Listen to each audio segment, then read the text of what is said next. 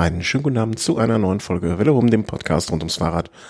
Und äh, ich gucke raus aus meinem aus meinem sonnigen Fenster und äh, wenn ich an sonnige sonnige Sonnenstrahlen denke, dann denke ich an den Giro d'Italia, wo das Wetter da ja Anfang der Woche nicht ganz so gut war. Und wenn ich an die sonnigen Sonnenstrahlen hier draußen denke, dann denke ich natürlich auch an die, beiden, äh, ich wiederhole mich nochmal, beiden sonnigen Gemüter, die ich jetzt hier in der Leitung habe. Und zwar ist das zum einen natürlich wie immer unser Thomas ähm, aus München. Grüß Gott. Hallo, schönen guten Abend. Und zum anderen haben wir ihn äh, aus der Kiste rausgeholt. Und, äh, viele, viele kennen ihn vielleicht noch gar nicht. Ähm, die alt eingesessenen Hörer kennen ihn. Es ist der Chris vom äh, Bodensee der mal wieder, ähm, der, du hast jetzt einfach kurz, deine, deine Strafe wurde jetzt zur Währung ausgesetzt für kurze Zeit. Genau, ich bin jetzt mal wieder dabei und ich freue mich wahnsinnig. Also, dass ihr mich mal wieder aufnehmt in die Runde und freut mich einfach ja, wahnsinnig. Aufnehmen, aufnehmen tut man ja beim Podcast immer. Ne? Also es, kann, es geht ja kein Podcast ohne Aufnahme. Ja. Riesengag. Riesen. Uns geht's allen gut und da das Programm äh, sehr, sehr umfangreich ist, habe ich äh, darum gebeten, dass wir direkt einsteigen und äh, kurz, wie geht's uns und so, das ist Lamentiererei, die auch äh, am Ende des Tages keine Sau interessiert, seien wir mal ehrlich. Ähm, außen vor lassen und fangen, steigen direkt ein. Wir haben die letzte Folge aufgenommen am vergangenen Mittwochmorgen. Ähm, so retrospektiv betrachtet finde ich das eigentlich ganz gut. Also, du hast ein bisschen geklagt, du warst noch ein bisschen unf unfit. Ja, ich finde es generell ganz gut. Wie gesagt, wenn die frühe Uhrzeit nicht wäre. ja, ja. Wenn man am Morgen aufnehmen könnte und die Uhrzeit nicht wäre. Ach so, ja, okay. Äh, also, wir hatten ähm, aufgehört nach Etappe Nummer vier an diesem Mittwoch, äh, dem Datum, äh, kurz hier grübeln, ähm, Mittwoch, dem 12. Mai, gab es dann ähm, eine ja, Etappe noch, die es zu besprechen ging. Wer, wer, ich, ich würde sagen, ich fasse die Etappe mal vielleicht so ein bisschen zusammen und ergänzt, weil das war eine Etappe, wovon ich sehr viel gesehen habe. Insofern bin ich ausnahmsweise mal in der Position, viel zu erzählen. Ähm, also Sprintetappe haben wir vorher gesagt, Sprintetappe ist passiert. Äh, kann man äh, so schon mal stehen lassen. Ich hoffe, ich bringe die Tage jetzt nicht durcheinander. War das die Ausreiß? Nee, das war nicht die Ausreißetappe. Hm, unschöne Sachen bei der Etappe. Mikelanda ist rausgeflogen. Kann man direkt mal so stehen lassen. Ja, also ähm, das war diese Etappe, wo wir gesagt haben, die fahren fast den ganzen Tag nur geradeaus. geradeaus. Und ähm, ziemliches Bummeltempo am Anfang. Das heißt ja immer, dass das Finale umso intensiver ausgefahren wird. Ja. Und ähm, ja, mit diesen Stürzen, du sprichst es an, da ist äh, Dombrowski, der Sieger vom Vortag, auf eine Verkehrsinsel beziehungsweise auf so einen ja, armen Polizisten, der da stand, draufgeknallt und ähm, hinter ihm ja, hat er dann Lander mitgenommen. Und ja, weiß nicht, ob das dann sein muss, dass man da immer noch so drei, vier Schleifen durch die Stadt fährt. Ja, hab ich, hat man hinterher auch gelesen, äh, dass es vielleicht einfacher gewesen wäre, einfach um die Stadt herum dann direkt zum Ziel zu fahren. Es war auch noch, ich glaube, ein Ineos-Fahrer, der in so einem Busch hängen geblieben ist, ne? War das auch an dem Tag? Ja, ich glaube schon, ne? Der, der, der so mm. seitlich, der ist so links am Streifen und äh, ich meine, es war ein Ineos-Fahrer oder ein anderer, der zumindestens ähm, doch genau hier, Pavel Sivakov. Ähm, Sivakov war das, ja, genau. Ich glaube, das war auch an dem Tag, wenn ich mich nicht täusche. Ja, der kam auch mit 13.08 rein und hat dann aufgegeben hinterher. Genau, der ist einfach an so einem Busch hängen geblieben, also was heißt hängen geblieben, ne? Das, ich sagte im ersten Moment, der wäre voll gegen den Ast gefahren. Ähm, hatte für mich auch noch die Konsequenz, dass ich am nächsten Tag, das, äh, da ging es ja eh nicht zu, im, so die letzten paar Kilometer vorher, rechts die Sprinter-Teams und links die äh, Klassement-Teams, dass ich mir dachte, ey, geht doch, fahr doch bitte ein bisschen mehr in der Mitte, ein bisschen mehr, ganz kleines bisschen mehr, weil das wollte ich nicht nochmal sehen. Ähm, Chris, du hattest vorher ähm, jetzt noch keine Statements rausgehauen in Bezug auf Tipps. Jetzt darfst du natürlich auch nicht mehr tippen. Jetzt ist ja viel zu spät. Jetzt hast du ja schon viel mehr Wissen. Wie traurig warst du das dann da raus? Wer hättest du ihm was zugetraut? Ja, definitiv. Ich fand's schade, weil Landa natürlich äh, auf der vorangegangenen Etappe der Fahrer war, der wirklich dann auch Initiative ergriffen hat. Also letzten Endes klar, Ciccone war der Erste, der wirklich aus dem Feld rausgebrochen ist, aber Landa war wahrscheinlich der der Favoriten, der als erster nachgesetzt hat. Mhm. Und man hat relativ schnell gemerkt, okay, wer kann denn da überhaupt nachfahren? Und das war dann halt Bernal, das war ein Hugh Carthy, äh, da gab es dann noch ein paar, die vielleicht erst zum Ende des Giros pieken werden. Also das weiß man ja jetzt noch nicht, aber ich glaube schon, dass äh, Mikkel Landa noch eine starke Rolle hätte spielen können. Von daher fand ich es sehr, sehr schade, dass er rausgeflogen ist, weil er jetzt quasi das Rennen animiert hat und dann am nächsten Tag ging es dann natürlich gleich wieder raus. Ich fand es schade. Auf der anderen Seite gab es ja auch noch äh, Dombrowski mit dem blauen Trikot, Vortagessieger, der dann rausgeflogen mhm. ist und dann Sivakov von Ineos, der jetzt als so eine Art Co-Kapitän dort hätte fungieren sollen individuell immer sehr, sehr schade, aber ich, mit ein bisschen mehr Wissen muss man vielleicht sogar fast sagen, ist es vielleicht sogar fürs Rennen ein bisschen besser, dass es da keinen Sivakov mehr gibt. Äh, ja, also äh, klar, aus, aus der Jetzt-Position kann man das vielleicht so sagen, aber ähm, grundsätzlich kann also bin ich immer der Meinung, okay, ne, also ähm, fürs, für die Grundspannung ist es zum jetzigen Zeitpunkt vielleicht besser, aber insgesamt, äh, ja, der Fall. Also vielleicht, vielleicht, vielleicht könnte man so, ist es natürlich tragisch. Also vielleicht könnte man auch so eine Regelung einführen, dass äh, der, der irgendwie aufgrund von bisherigen Punkten immer einfacher weniger so ein Team, also das Bernal einfacher weniger mitnehmen darf oder so. Ich wüsste jetzt nicht, nach welchem so eine Art Handicap einführt. Ja, letzten Endes ist es tatsächlich halt schon so.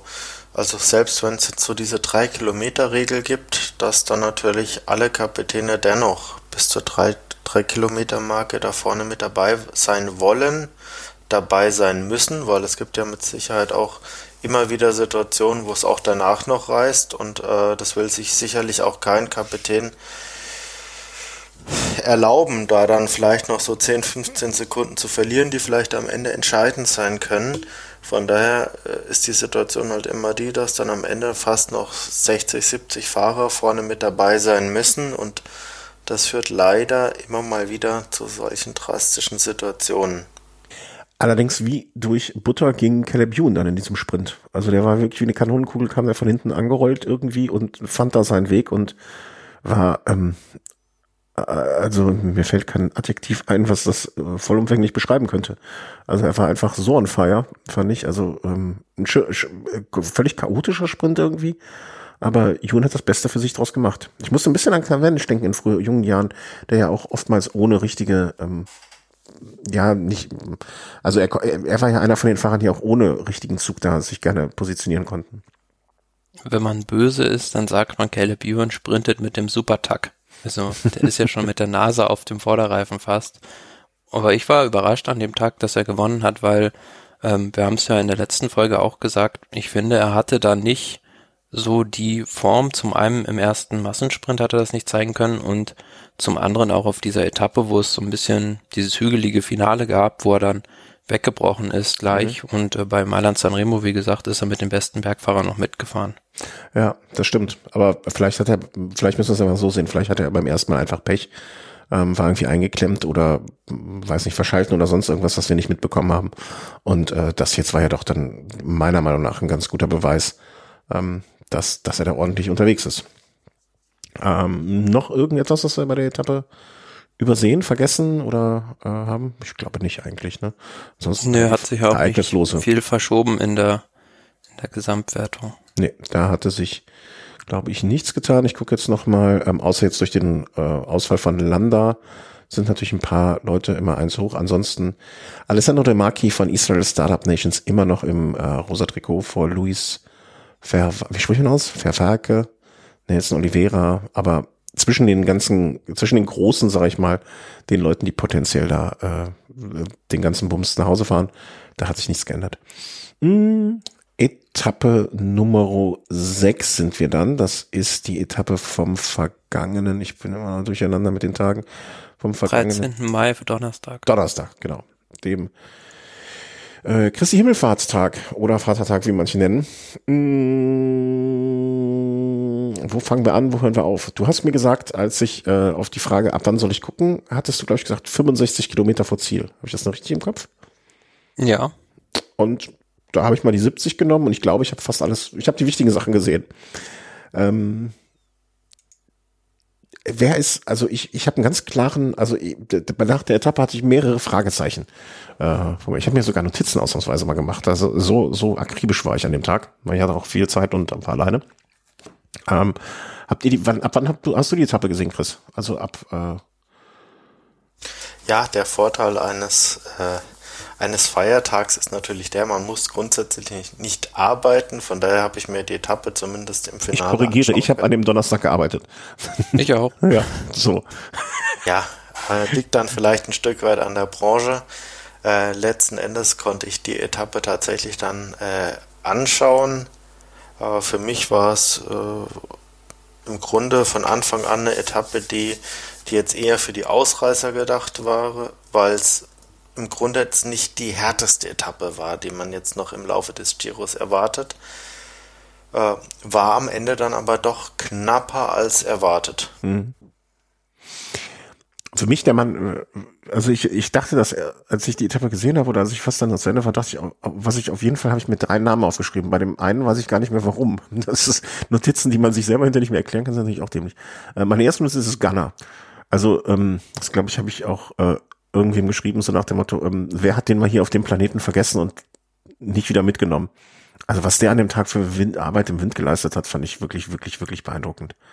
Ja, und auch außergewöhnlich, dass man mal eine Windkantensituation auf 1500 Metern Höhe fast ja. sieht. Also sie sind da ja so auf so einem Hochplateau äh, lang gefahren und ganz beeindruckende Bilder. Ich habe dir das dann ja auch geschickt. Mhm. Äh, da haben sich, hat man sich gefragt, ob das ein Screenshot aus Pro Cycling Manager wäre. Nein, das war wirklich im Radrennen und ähm, im Prinzip Filippo Ganna und die Ineos-Mannschaft haben da ja das komplette Feld auseinandergenommen und ja auch einige Leute wie das rosa Trikot auf dem falschen Fuß erwischt. Aber ich glaube, ähm, also für mich war das einfach Ghana alleine. Also so, so gefühlt, weil ich habe ihn immer vorne gesehen und ähm, deshalb habe ich dir, glaube ich, auch geschrieben. Ich bin selber an dem Tag äh, auch hier ein Ründchen Fahrrad gefahren und mir geht's so, wenn ich mich ein bisschen überanstrenge, ähm, was ich an dem Tag gemacht habe, dann friere ich hinterher sehr. Und ich sah dann den Gunner noch im, in der Glotze, also ich habe es mir aufgenommen und habe es dann abgeguckt, sah ich dann im kurzärmeligen Trikot bei Regenwetter da durch die Gegend. Das heißt, mir war schon kalt vom Zugucken und der sprudelt, also vielleicht ist er auch einfach die ganze Zeit vorne gefahren, weil ich dachte, boah, wenn ich mich jetzt hier richtig anstrenge, dann friere ich wenigstens nicht. Das war so meine Erklärung, die ich mir dann irgendwann zurechtgelegt habe. Aber das fand ich wirklich eine extrem außerordentliche Leistung, die der auf, an den Tag gelegt hat. Also, also wenn irgendwann mal es geht, sich bei wem zu bedanken, dann muss Bernard sich, glaube ich, zumindest an dem Tag, kann er sich was ausschließlich bei Ghana bedanken. Definitiv. Und äh, ich möchte auch noch einen anderen Fahrer erwähnen. Also Castro Viejo, der ist ja wirklich kilometerlang gefühlt mit einem platten Reifen gefahren. Ja, stimmt. Also das, das, war der Wahnsinn. Also letzten Endes müsste man ja fast davon ausgehen, okay, platte Reifen, du bist raus. Mhm. Und er ist da noch vorne weggefahren. Also letzten Endes Ineos ganz starke Teamleistung an dem Tag. Da müssten wir mal, da haben wir ja schon mal spekuliert, Thomas, ne, da, ob das, ob das vielleicht einer von diesen Vittoria-Reifen mit diesem Liner innen drin ist, ne? Also der, der sozusagen so was mhm, Aber ich weiß nicht, ob Ineos die auch hat. Ja, aber wenn, ja, stimmt, wenn Education hat dann, oder, oder ein vergleichbares Produkt. Das wäre auf jeden Fall für dieses Vittoria-Ding eine fantastische Marken. Äh, Zuzutrauen wäre es denen, ja, wo die ja das höchste Budget haben und so viel ins Material investieren. Ja, das können ja auch unabhängig vom Sponsor einbauen. Das wäre definitiv äh, eine, eine extrem gute Werbung. Als nächsten Namen habe ich mir auch eingetragen Bardet, aber ich weiß nicht mehr warum. Was könnt ihr ja, mit das so in der in der Abfahrt vom vorletzten Berg äh, ja, es sind die richtig schnell runtergefahren und dann war zusammen mit Ciccone und Betjol mal vorne rausgefahren. Aber das war letzten Endes ein sinnloses Unterfangen, weil hinten die komplette Ineos-Mannschaft nachgefahren ist und die dann wieder eingeholt hat. Ja, aber fand ich von Bardet, genau, das war, äh, deswegen habe ich mir das wahrscheinlich notiert, ähm, seine Abfahrkünste und vor allen Dingen auch, mh, hm, hatten wir vorher, glaube ich, so ein bisschen auf dem Schirm, aber ähm, fährt jetzt so ein solides Ding. Und äh, Chris, du hast eben gesagt, die Leute, die später erst pieken, vielleicht gehört er da auch zu. Kann ich mir habe da so zwei, drei, vier Kandidaten, wo ich mir denke, na, das, das, die würde ich noch nicht abschreiben. Ähm, und dann Mollema habe ich mir auch noch notiert. Und zwar, was macht Mollema? Also, dass sie den da vorne so rumfahren lassen. Also, äh, entweder ähm, sie geben gar nichts mehr auf ihn. Also, den hat man jetzt schon mehrfach gesehen, dass man ihn gar nicht so in den engen Kreis der Favoriten sieht. Oder, weiß ich nicht, fand, fand ich auch eine kuriose Situation. Aber damit bin ich wohl alleine. Na, ja, letzten aber Endes hat er ja am Anfang der Rundfahrt schon gesagt, okay, er geht nicht auf Gesamtklassement, er geht auf Etappensieg, das hat er gemacht. Er hatte vor der Etappe schon etlichen Rückstand und letzten Endes ist es ein Stück weit vielleicht so, wie es vielleicht vor zwei Jahren mit äh, Ciccone war. Vor zwei Jahren hat Ciccone das Bergtrikot beim Giro gewonnen und war immer vorne raus und wenn dann am Ende der Kapitän kam, Dann konnte er noch Helferdienste leisten. Jetzt ist es so, dass äh, Nibali sicherlich ähm, nicht auf der Höhe seines Schaffens äh, agiert, also dass er sicherlich vielleicht auch im Laufe der Rundfahrt noch stärker wird. Ciccone ähm, sicherlich auch stärker als Mollema und dann ähm, hat er so seine Freiräume. Von daher mhm. äh, fand ich es ja auch gut, wie, wie Trek ähm, die Karte Mollema gespielt hat. Mhm. Kam, hat sich halt später, glaube ich, nochmal wiederholt. Er ist, glaube ich, an irgendeinem anderen Tag nochmal rausgefahren, wenn es nicht sogar heute war. Ähm, ja, und dann, ähm, was ich ein bisschen irritierend fand, ich, ich, ich dachte mir, okay, Bernal hat den ganzen Tag seine komplette Mannschaft eingespannt. Also die haben gearbeitet wie die Ackergolde. Am Ende sind es dann die Favoriten unter sich quasi geblieben. Ne? Also abgesehen von äh, dem äh, Gino Meda, der die Etappe abgeschossen hat. Das kann, kann man vielleicht mal so vorab sagen. Der letzte Verbleibende von den Ausreißern. Und danach kamen dann die üblichen Verdächtigen, also die, die man auch so in der Gesamtwertung dann vorne sehen wird oder am Ende der, der Rundfahrt vorne sehen wird. Ähm, ich fand dann aber, ich hätte eigentlich von Bernal ein bisschen mehr erwartet, muss ich gestehen. Naja, man muss auch dazu sagen, dass in diesem Anstieg komplett Gegenwind war. Und er ist ja fast das ganze Ding von vorne gefahren, weil ja, logischerweise hat ihn mhm. keiner der anderen abgelöst, weil er ja der große Favorit ist. Aber ich würde zu dieser Ineos-Taktik fand ich das ganz interessant. Ähm, die haben ja erst mit Martinez attackiert und dadurch ja, hatte der König zwar schon gearbeitet, aber die noch ein bisschen mehr zum Arbeiten gezwungen. Und ich kann mir vorstellen, dass es auch so ein taktisches Manöver war, dass man vielleicht an dem Tag wollte, dass Remco Evenepoel in rosa fährt, so dass er halt noch mehr Druck als junger, unerfahrener Fahrer auf seinen Schultern hat und vielleicht Fehler macht. Ja, das war, ist aber äh, relativ weit von hinten durch, durch den Rücken ins Auge geschossen. Aber ja, klingt. Ich meine, zumindestens haben sie, äh, haben sie ähm, nicht selber das, die Last des rosa Trikots äh, sich einverleibt. Aber ich, ich hätte irgendwie erwartet, dass Bernal noch so, so eine letzte, so eine letzte Stufe zündet. So ein paar hundert Meter, so 100, 200 Meter vom Ziel, dass der nochmal, zumindestens jetzt nicht mit den Martin und Evenepoel in einer Gruppe ankommt, weißt du, dass er ein bisschen Distanz reinbringt, weil so war ja die ganze Nummer, ich will nicht sagen für die Katz, aber ne, er hat jetzt ein bisschen Distanz, er hat jetzt zwei Sekunden auf Chicone und dann auf so Marc Soler, Vlasov, Yates, Buchmann, Bardet und so weiter. Da hat er jetzt so ein paar Sekunden rausgeholt, ne, so zwischen, die, die am Ende es mal ausmachen können. Aber dass er nicht noch eine Stufe zünden konnte, hat mich, hat mich irritiert. Hätte ich erwartet eigentlich. Ich glaube, das sind jetzt alles noch Details. Letzten Endes bei den ganz hohen Bergen, da geht es um Minuten. Den Satz wollen wir jetzt mal in den Stein meißeln. Ja, natürlich, ne? Aber nichtsdestotrotz, wenn du den ganzen, ganzen Tag arbeitest und deine Truppe arbeiten lässt, ne, dann, dann, dann dachte ich schon, dass da, da noch ein bisschen was Zum kommt. Zum anderen haben wir auch schon gesehen, wie das ist, wenn man da zu viel in der ersten Woche raushaut, dass sich das dann hinten noch rächen kann. Ja, vielleicht. Also, das war dann äh, die Etappe vom mh, mm, Donnerstag, also vor vorgestern. Ähm, hatte zur Konsequenz, dass ähm, ein Fahrer, der ja, da, wann, wo ist er reingekommen? So irgendwas Platz 10, 12? Irgendwie, genau, Platz 12. Hat wahrscheinlich vorher auch nicht so richtig jemand auf dem Schirm, ähm, dass der noch mit dabei ist. Äh, Attila Falter vom Groupama FDJ, der Ungar, der nicht im Moment bei der Ungarn-Rundfahrt fährt, sondern beim Giro d'Italia, äh, ganz junger Mann, irgendwie zwei, vor zwei Jahren erst Profi geworden und äh, der, der turnte da vorne noch mit rum und ist dann wahrscheinlich mehr oder minder aus Versehen äh, ins äh, rosa, zumindestens hätte man, glaube ich, wenn man äh, vorher auf ihn rosa Trikot gewettet hätte, einiges an Kohle mitnehmen können, äh, ist da ins gelbe Trikot so irgendwie reingerutscht. Ohne dass jemand es richtig wusste. Ich, ich glaube, äh, letzten Endes muss man auch nochmal auf den Etappensieger kurz noch eingehen. Also Gino Meda jeder, der Paris-Nizza verfolgt hat, äh, der kann sich dran zurückerinnern, wie Primoz Roglic ihn 50 Meter vor dem Ziel da noch überholt hat. Ah, okay. Und ihm den sicher geglaubten Etappensieg da noch abgenommen hat. Und jetzt hat das dann um 12 Sekunden oben raus noch geschafft. Ich glaube, das war eine ganz, ganz große Genugtuung. Und ich glaube, er hat bis bis 300, 400 Meter vom Ziel wirklich geschwitzt, dass er das wirklich schafft. Und es war ja tatsächlich dann auch kurz nach dem Ausstieg seines eigentlichen Kapitäns, Mikkel Landa. Und ich glaube, das war wirklich ganz, ganz wichtig für den jungen Mann aus der Schweiz. Ja, das stimmt wohl. Also da, äh, da guter, guter Hinweis noch. Ähm, ne, Bahrain, wie sprechen wir das genau aus? Bahrain Victorious wahrscheinlich. Ähm, die am Tag vorher, wie wir eben erwähnt, miteinander verloren haben, die haben dann äh, für dieses Team fährt er und die haben dann den Sieg an dem Tag eingest äh, eingestreicht. Ähm, jetzt hast du meine ursprüngliche Frage, genau, Attila Falter. Ähm, hat aber jetzt keiner auf dem Schirm, oder? Hast du, hast, hast du ihn jetzt äh, als kommenden rosa Trikot-Fahrer gesehen, Chris? Ich nein. Also letzten Endes klar. Also es gibt ein paar Fahrer, die natürlich dann auf der Etappe nach Sestola so ein bisschen vorne raus waren und die dann natürlich ein bisschen von profitieren konnten. Von daher war es jetzt nicht ganz abwegig, dass sich einer von denen jetzt letzten Endes rettet, aber da war jetzt keiner dabei, von dem ich jetzt ausgegangen wäre, dass er jetzt tatsächlich am Ende dann ganz vorne mhm. äh, mit ins Klassement fährt und das wird auch da jetzt keiner nachhaltig am Ende in den Top Ten landen. Also mhm. davon bin ich ganz fest überzeugt.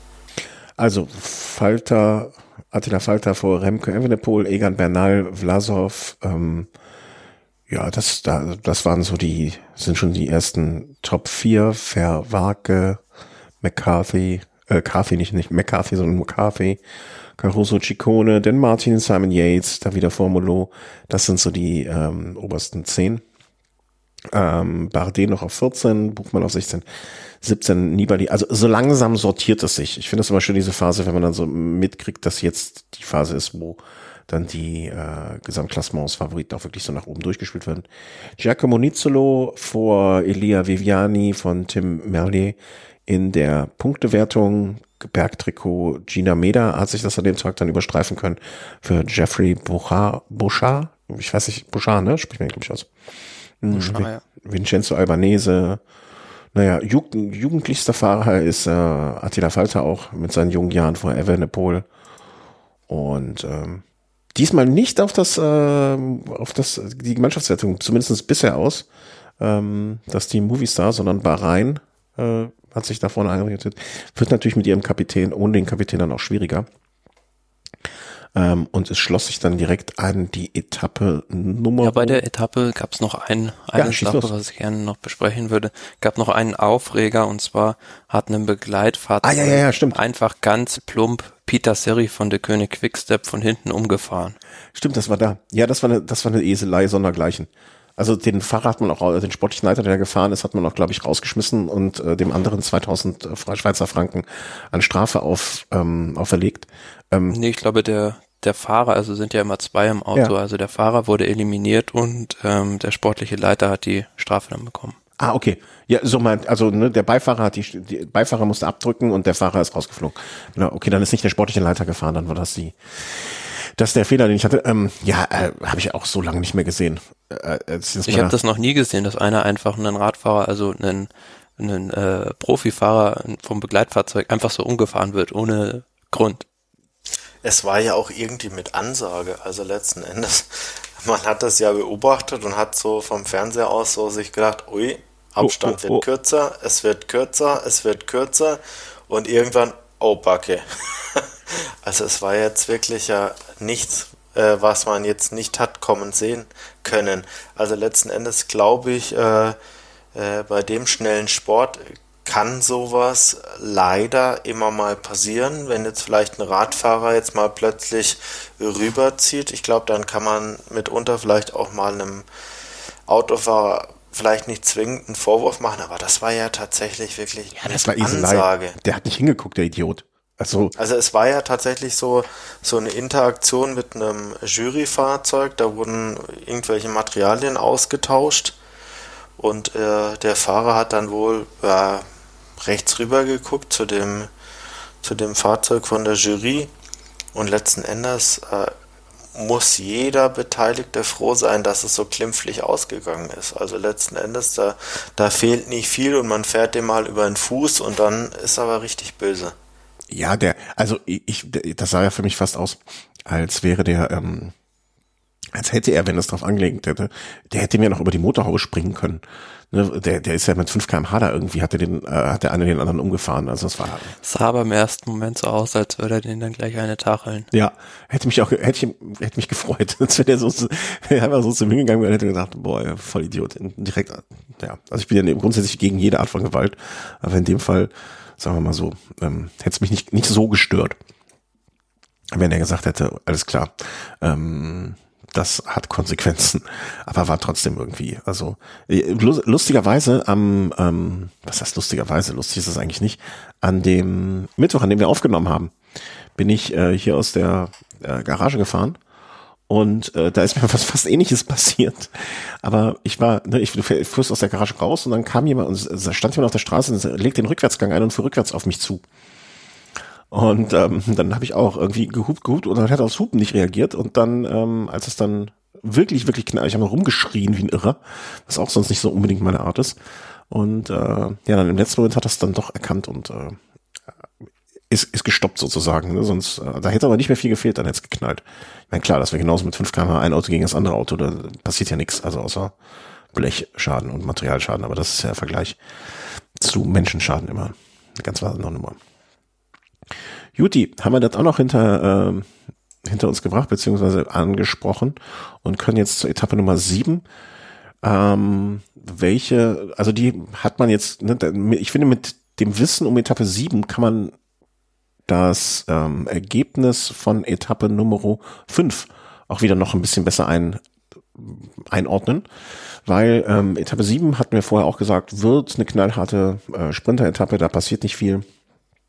Ähm, da sollte es nicht zu einer Überraschung kommen, dass da irgendwie noch mal jemand durchkommt. Und ja, Caleb Youn ist der Sprinter, den es zu schlagen gilt im Moment. Ne? Der hat sich das Ding ganz einfach mal einverleibt. Ja, also ich fand das äh, gar nicht so eindeutig mit dem Sprint am Ende, weil da war ein, wie sich dann bei genauerer Betrachtung des Streckenprofils herausgestellt hat, doch nochmal so eine ja, 10, 12 Prozent Rampe über 500 Meter kurz vor Ziel. Mhm. Und ähm, da war es wieder so ein richtiger Chaos-Sprint dann, dass äh, Gaviria total schnell, also total früh losgefahren ist und dann Caleb Ewan dann dementsprechend auch schon früh seinen Sprint lancieren musste. Aber wie du schon richtig sagst, ist der der schnellste Sprinter äh, im Giro-Starterfeld, muss man ja mittlerweile sagen, gewesen, weil er dann später ausgestiegen ist. Ja, leider. Also wir hatten das ja schon in der Pre-Show sozusagen zum Giro prognostiziert, dass sicherlich der ein oder andere ähm, nicht durchfahren wird, um es mal vorsichtig auszudrücken. Ähm, aber dass er jetzt schon geht, finde ich, also einerseits wahrscheinlich, ne, er wird jetzt sagen, okay, ich bin in Topform wenn ich jetzt so weiterfahre, mache ich mir nur alles kaputt. Da wird's mit der Tour de France nichts. Ähm, und ähm, hat das dann Ich fand's in dem Sprint nur mirakulös, wie sich da Peter Sagan abgefangen hat.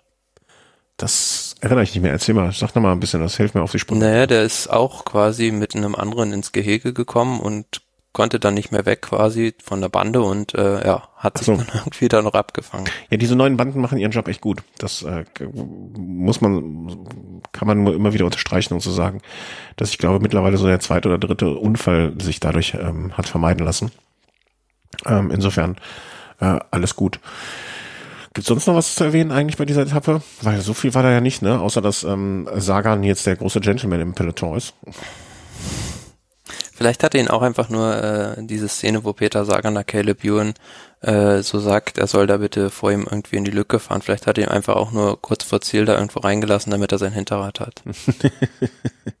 ja, man weiß leider nicht aufgrund dieser ähm, Situation, äh, also aufgrund der ähm, des, des Film, Filmes, des Videos, wir haben es verlinkt, ähm, weiß man nicht genau, wo es gewesen ist. Ne? Das müsste man jetzt mal ganz im Detail analysieren.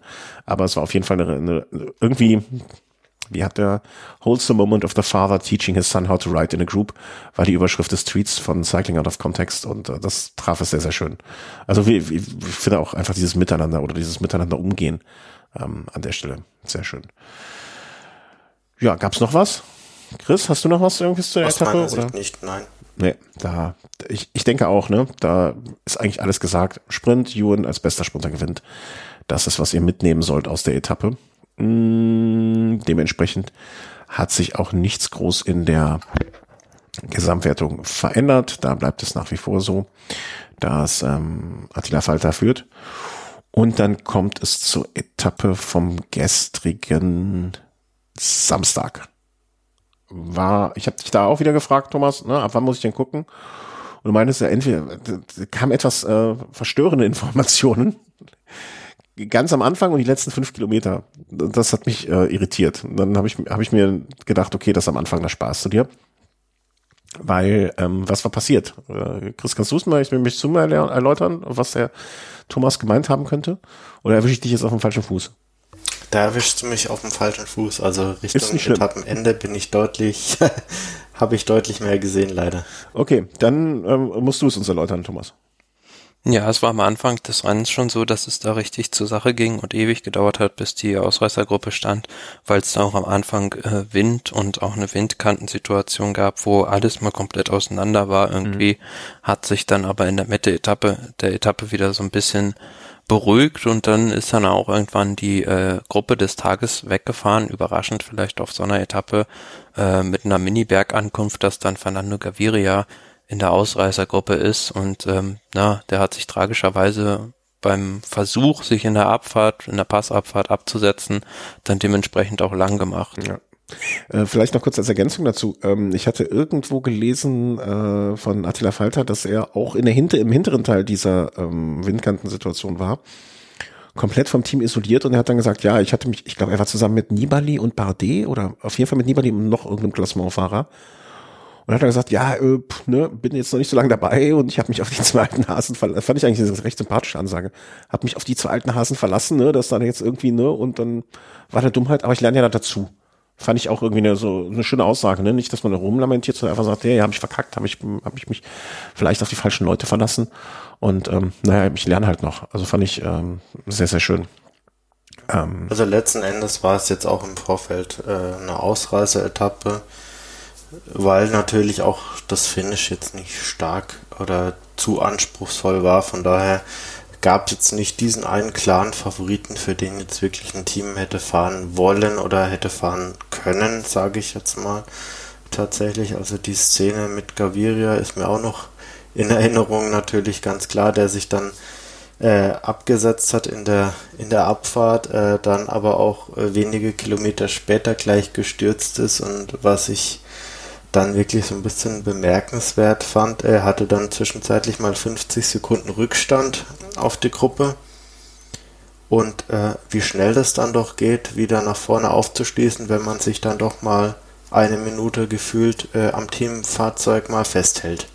also das war tatsächlich was, wo ich mir gedacht habe, okay gut, ein Nibali ist da mal vor ein paar Jahren tatsächlich mal, tatsächlich mal aus der Vuelta ausgeschlossen worden.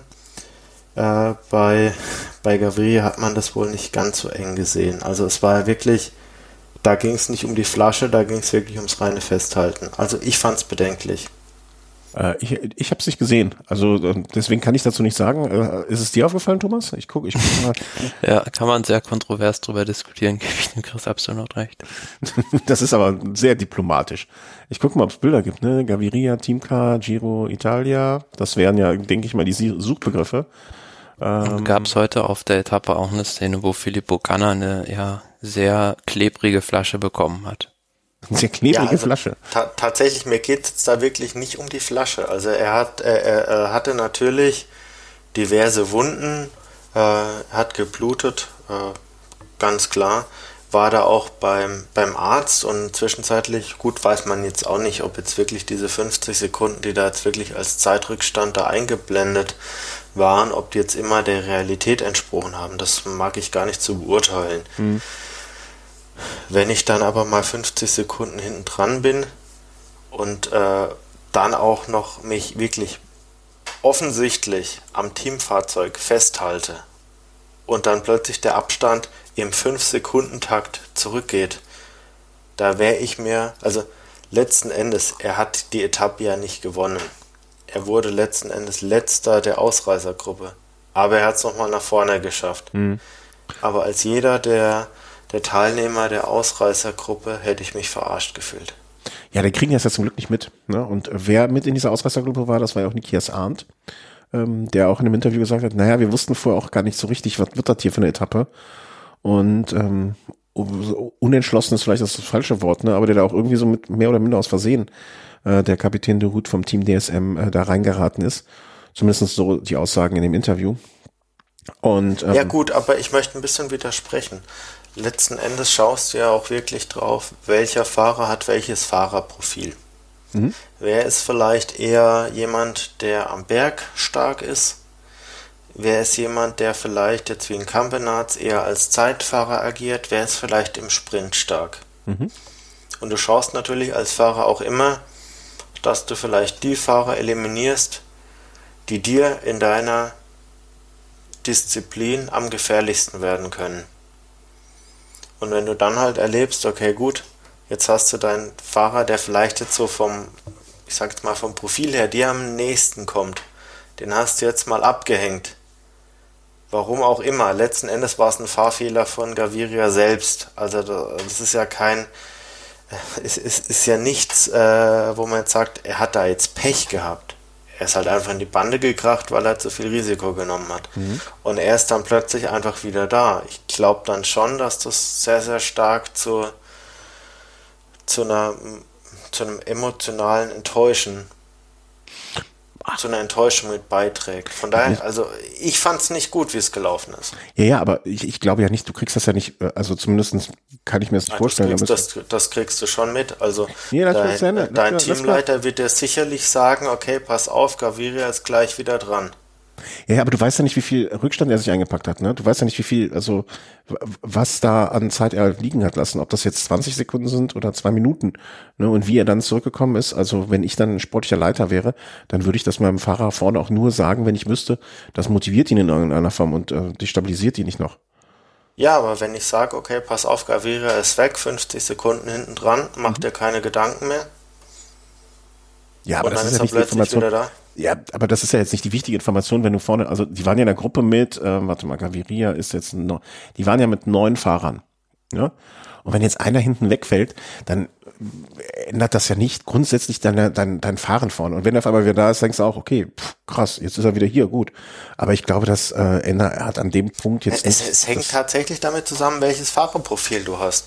Und je nachdem, wie die Etappe dann natürlich dann auch ausgeartet ist. Also natürlich, wenn du jetzt wüsstest, als äh, als Bergfahrer, ich bin jetzt hier in einer neuen Manngruppe, es geht hinten raus bergauf und der einzig andere Bergkonkurrent ist jetzt hinten weg, spielt es doch eine unglaublich wichtige Rolle.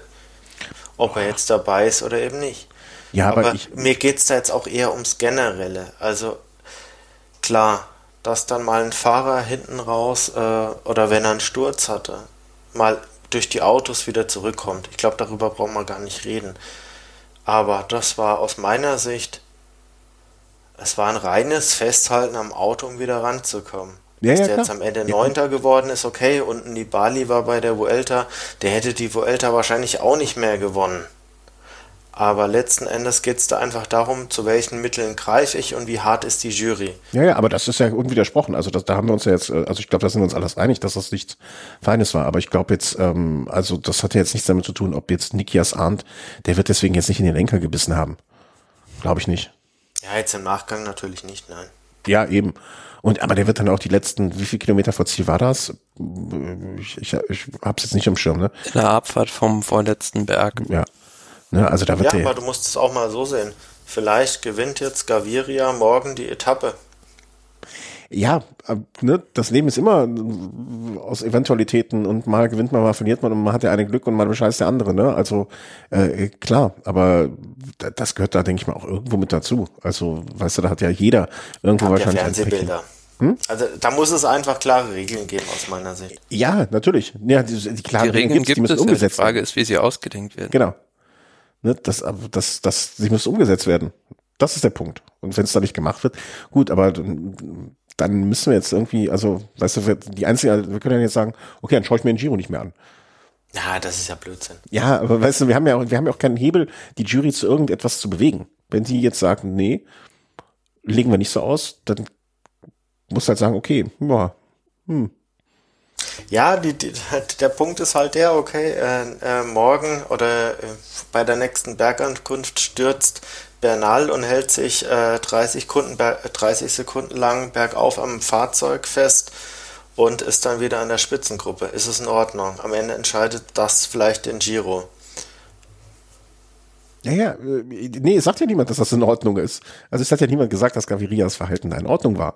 Ne? Aber für die Jury war es offensichtlich nicht ahnenswert. Das ist das Problem dann an der Geschichte. Ne, und da können wir uns ja dann auf den Kopf stellen. Das, das bringt ja nichts. Also da, da, wir ändern, wir können ja nichts ändern an der Tatsache, wie die Juryentscheidung ausfällt.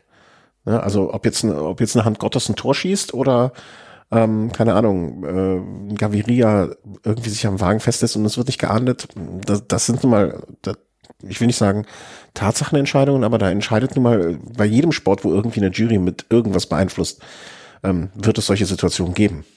Ist jetzt auch die Frage, ne? Wenn es ein, wenn es ein Franzose gewesen wäre, dann hätte man dann genauso gehandelt? Vielleicht nicht, ne? Oder wenn Nikias Arndt sich da festgehalten hätte. Hm, vielleicht nicht, aber äh, damit müsste, ich glaube, das muss man auch irgendwo hinnehmen.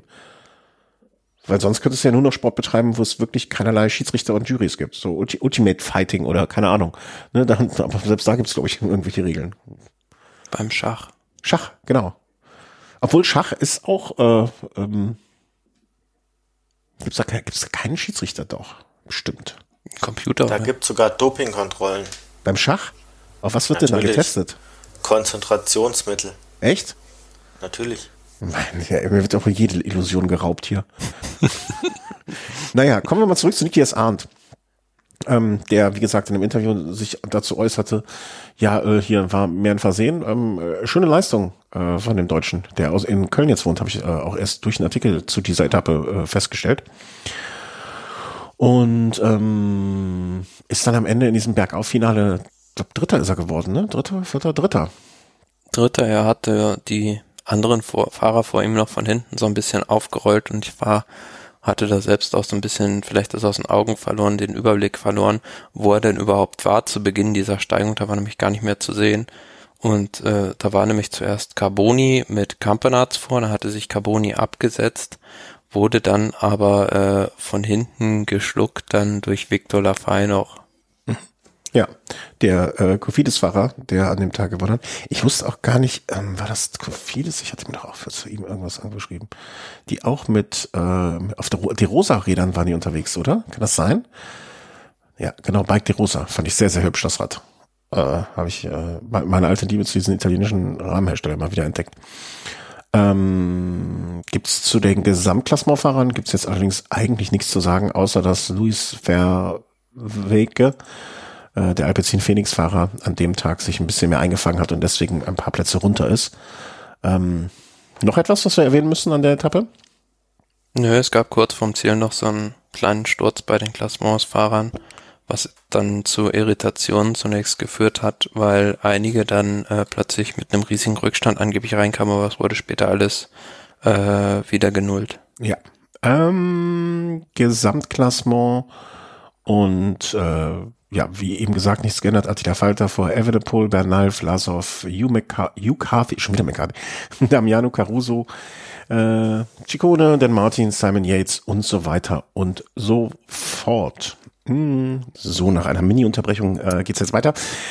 Zur heutigen Etappe. Und das war eine, auf die man sich schon freuen konnte oder? Von, von äh, warte mal, heute, ha, was, heute ist der 16. Neunte, genau. 16. Etappe. Von Castel di Sangro nach Campo Felice Rocca di Cambio. Äh, heute wurden die Gravelbikes ausgepackt. Nee, nicht ganz, aber ähm, zumindest gab es am Ende ein kleines Stück. Ich glaube anderthalb Kilometer, kann das sein? Anderthalb, zwei? So, so 1,6. Wie viel? 1,6? 1,6. Ja. Ein Stück, äh, wo man auf ja, Schotter, Schotter gefahren ist. Und äh, den ganzen Tag auf und ab und rauf und runter. Und ähm, eigentlich eine Etappe, die so dem recht üblichen Schema entsprach, aber dann am trotzdem am Ende man gesagt hat, wow, also ein bisschen was hat sich dann heute doch getan. Also ich fand's, hm? ich fand's zu Beginn der Etappe eine sehr spannende Rennsituation schon. Da ging's ja auch ewig hin und her, bis dann eine Ausreißergruppe weg war und in diesem zweiten Berg war es dann plötzlich so, dass da irgendwie drei oder vier Fahrer von Bahrain in der Spitzengruppe waren und auch ein Damiano Caruso, was ja für, eine, für die Gesamtwertung sehr gefährlicher Mann ist, und auch ein Daniel Felipe Martinez. Und plötzlich hatte hinten so keiner Interesse zu fahren und dann musste dann äh, Bike Exchange für Simon Yates da die Lücke zubücken und dann kam es dann leider zu diesem äh, fürchterlichen Sturz von Mohoric in der Abfahrt. Also hat einer von euch auf Bildern mal genau erkannt, warum es, wie das dazu gekommen ist? Weil das, das schließt sich mir bis jetzt noch nicht. Ich war leider im Auto unterwegs. Ich habe leider erst das Finale schauen ich können. So. Ich habe auch nur äh, den Sturz zweimal in der Wiederholung gesehen und ja, also mehr schließt es sich auch nicht genau. Also Nee, ne, also er ist wirklich, wirklich, wirklich schlimm über den Lenker geflogen. Also quasi äh, wie, wie ein gestreckter Salto beim Turnen und ist dann auf den Kopf aufgekommen und ähm, das sah wirklich. Ich, vermut, ich vermute aus. mal, er hat einfach im falschen Moment die Vorderbremse dann gezogen. Das glaube ich nicht, das kann ich mir nicht. Also die, die Bremse, die so viel, also die so verzögert, also die von jetzt auf gleich so dermaßen das Ding zum Stehen bringt, die muss, glaube ich, noch gebaut werden.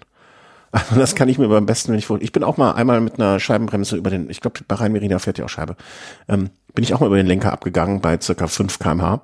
Ähm, aber das war schon echt krass. Also, also wenn du, ich glaube, wenn du, also ich, ich fahre ja an einem Rad auch eine Scheibenbremse.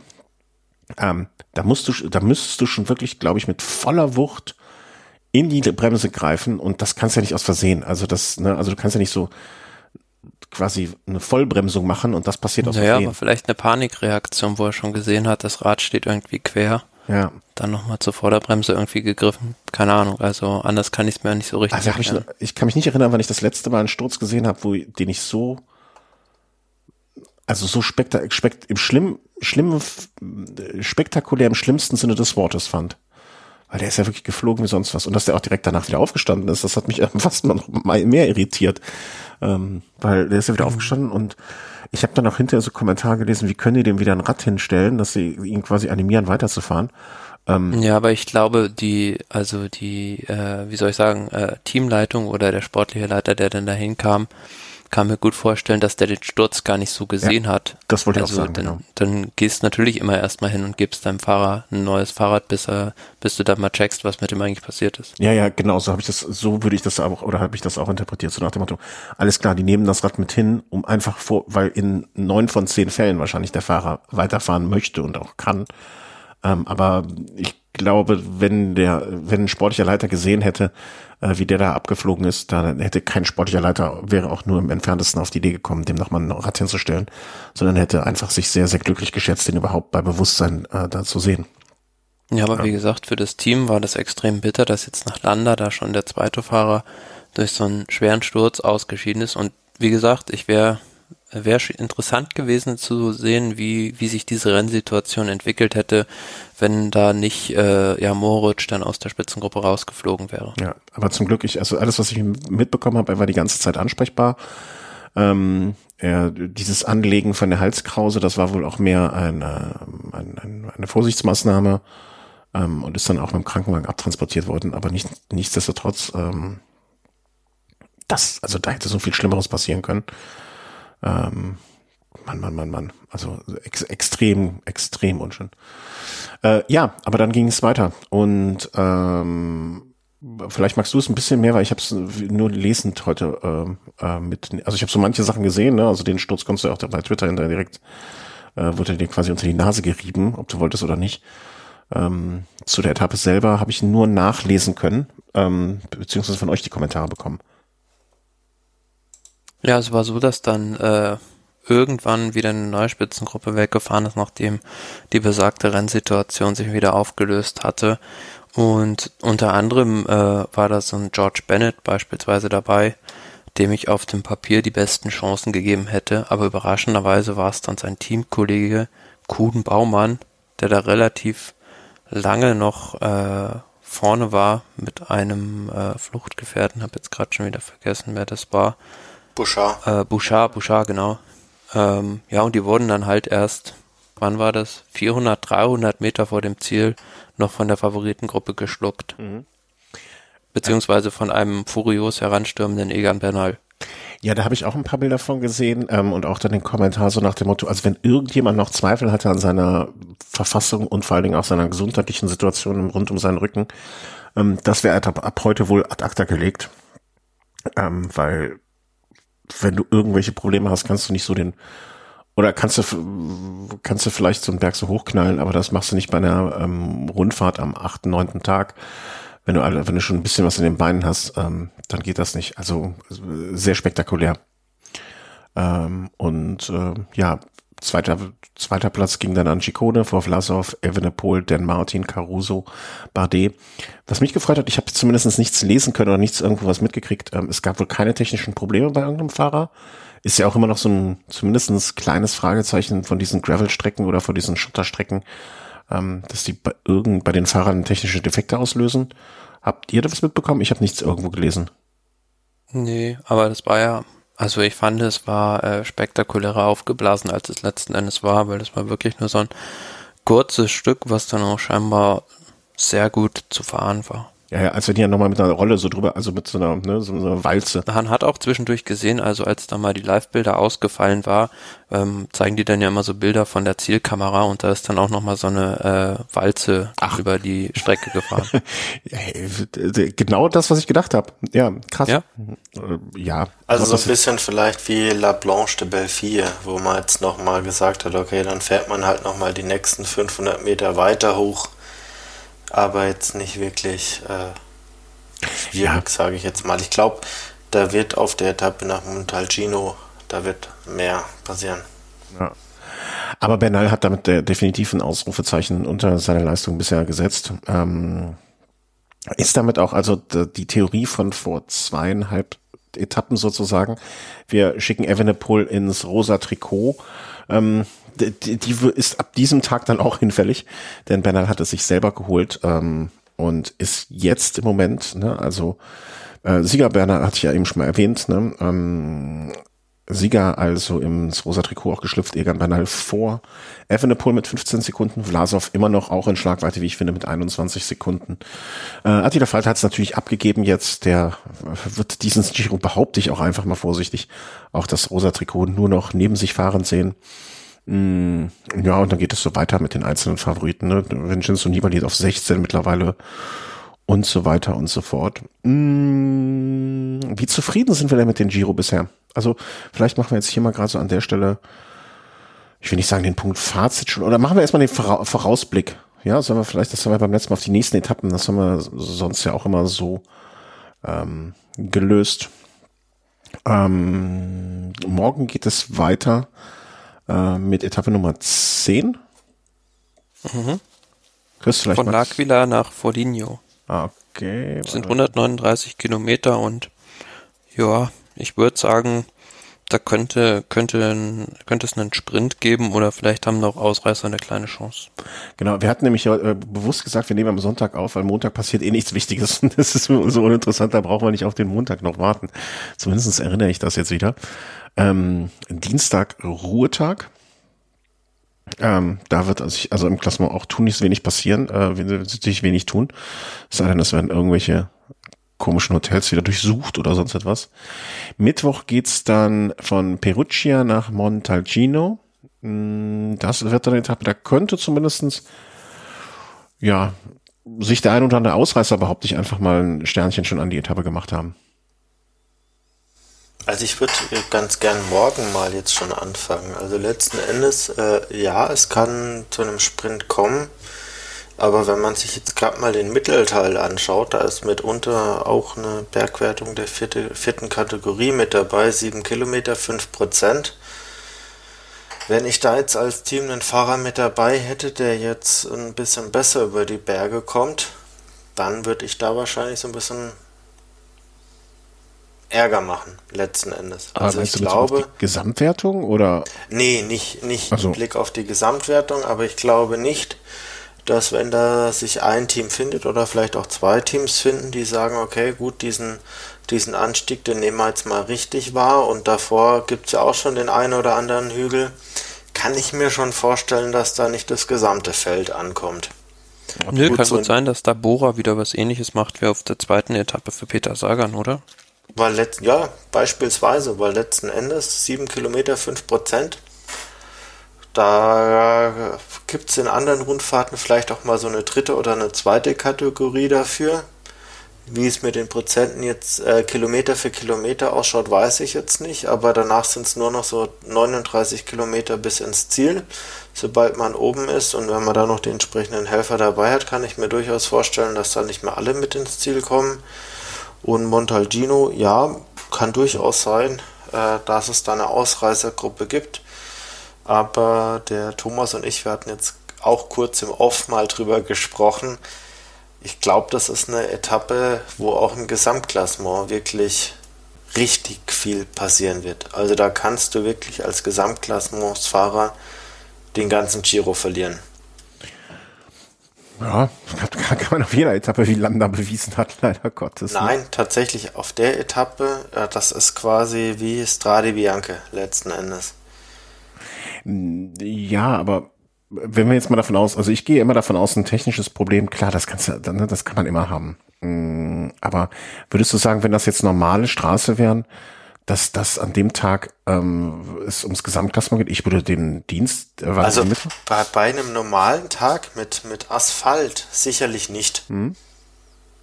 Aber das was natürlich das was natürlich an dem Tag nochmal dazu kommt, ich habe jetzt gerade mal geguckt, für Mittwoch Wetterbericht sagt da 40 Prozent Regenwahrscheinlichkeit auch für Montalcino voraus. Also mhm.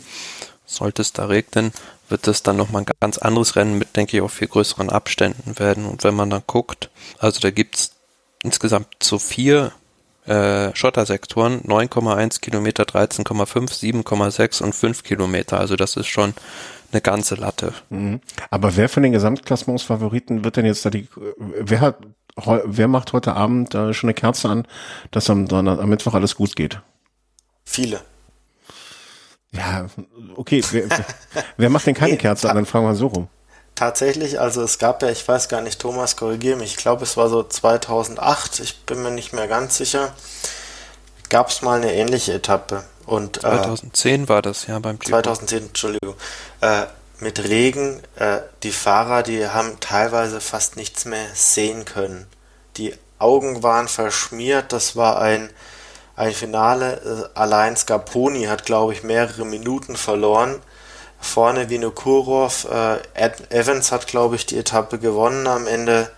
Das war jetzt wirklich eine Etappe, äh, die die Beschreibung episch wirklich verdient. Aber wenn es da wirklich regnen wird, dann geht es da wirklich absolut zur Sache. Aber was ist denn, äh, kommen wir auf zurück nochmal. Wer glaubst du denn von denen, die jetzt da vorne sind, macht sich am wenigsten Sorgen? So rum. Hm, wenn ich kurz einhaken darf, ja, klar, ich würde sagen, natürlich. man kann, äh, finde ich schon fast so die Strade Bianche von diesem Jahr ein bisschen als Blaupause nehmen. Da hat man ja gesehen, dass ein Egan Bernal sowas sehr, sehr gut kann. Den mhm. würde ich auch an dem Tag mit der aktuellen Form, sofern sein Rücken hält, als einen der stärksten da sehen und auch so ein Fahrer wie Romain Bardet, der auch schon öfter bei Strade Bianche weiter vorne war, dem sollte sowas sehr entgegenkommen. Ich hätte, ich hätte jetzt noch den äh, Evenepoel als Belgier. Ne? Also Belgier sind ja grundsätzlich äh, schlechtes Wetter gewohnt und äh, schlechte Straßen ähm, und mit seinem Jugendlichen unbekümmert sein. Naja, und dann, dann haben wir ja schon mal drei von den, von den, also, also Simon Yates Endes, wird sich letzten Endes hängt es natürlich auch immer stark davon ab, äh, wie ist denn dein Team aufgestellt? Wen hast du denn um dich? Wer gibt dir einfach die Sicherheit, auch wenn du jetzt mal 20 Sekunden verloren hast nach so einem Schotterabschnitt? Wer bringt dich denn dann mal wieder zurück? Also wen ich jetzt tatsächlich jetzt nicht als Topfahrer sehe auf dem, auf dem Gelände, das ist jetzt ein Emanuel Buchmann. Nö, also da, da sind wir uns, glaube ich, alle einig, dass der zu denen gehört, die eher eine Kerze heute anzünden. Also absolut. Definitiv. Also. Und ähm, ja, aber ich glaube, also ich, ich lasse das mal so auf mich wirken. Also ich glaube, da äh, das ist noch, ähm, bis dahin kann ja auch noch so viel passieren. Ähm, sei es jetzt das besprochene Wetter oder ähm, ähm, Stürze oder sonst etwas. Also ich, ich, ich hoffe einfach mal, dass bis dahin noch alle gesund durchkommen. Und ähm, dann hoffe ich, dass wir an der Mittwoch da eine schöne Etappe sehen.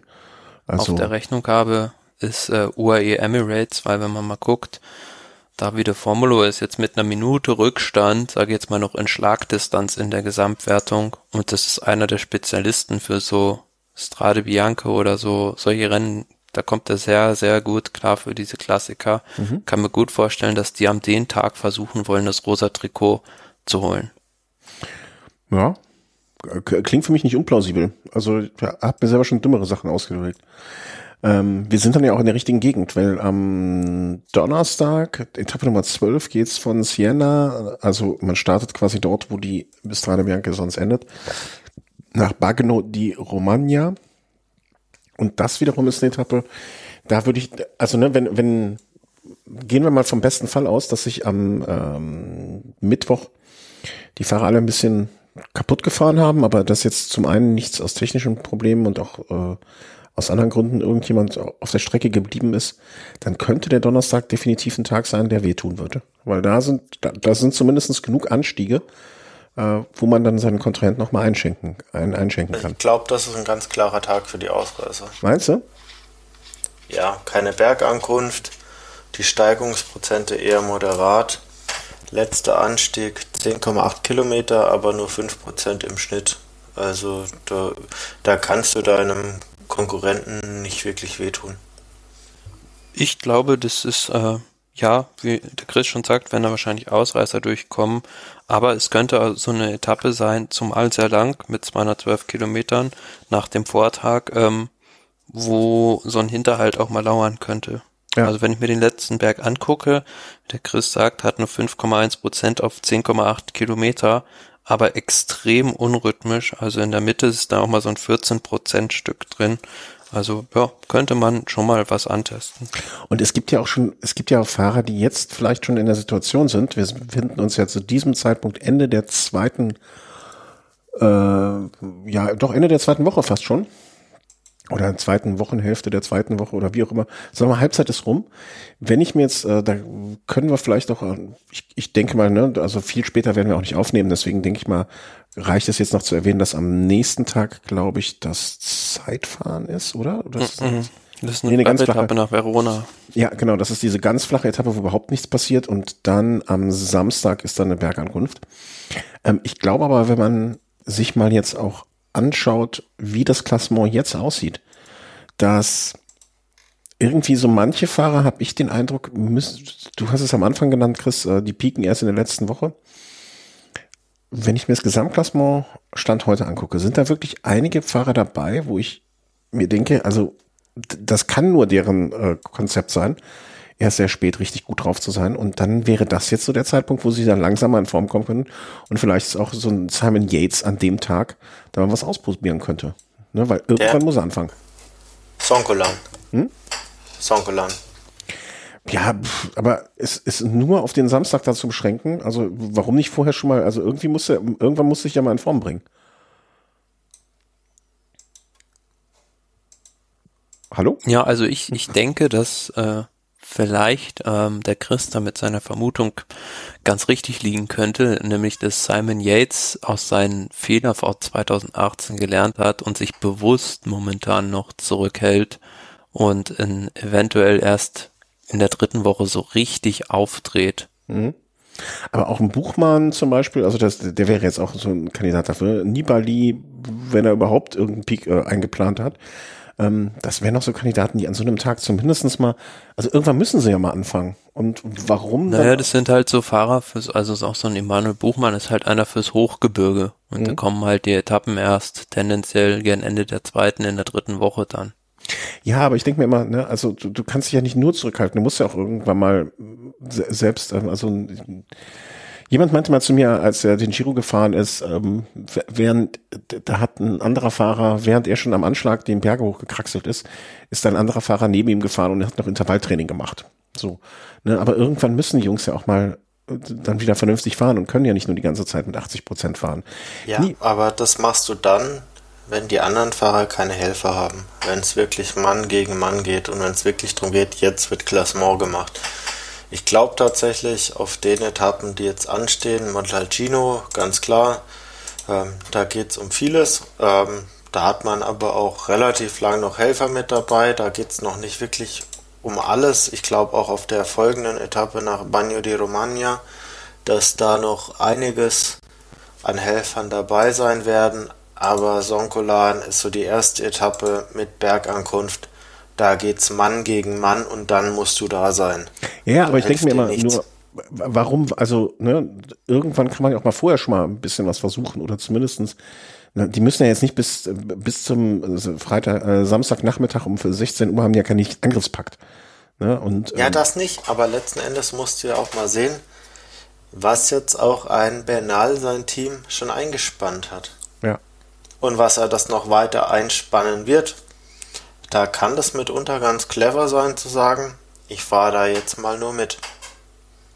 Hm, Klar, und man, also ähm, ich finde das ganz interessant, wenn man mal in die Historie der letzten Jahre des Giros guckt. Da muss man nur 2020 zurückgucken.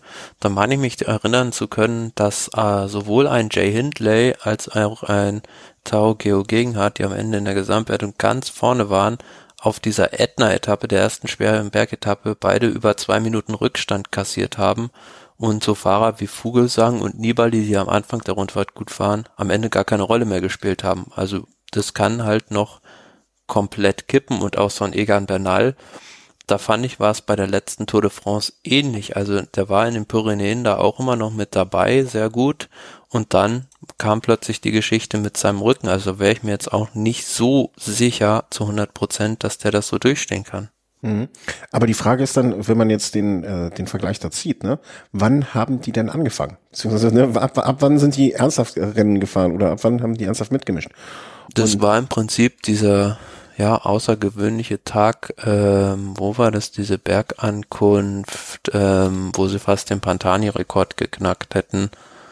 Ähm, hilf mir schnell. Nee, so, so wissen kann ich dir nicht helfen, das könnt ihr unter euch ausmachen.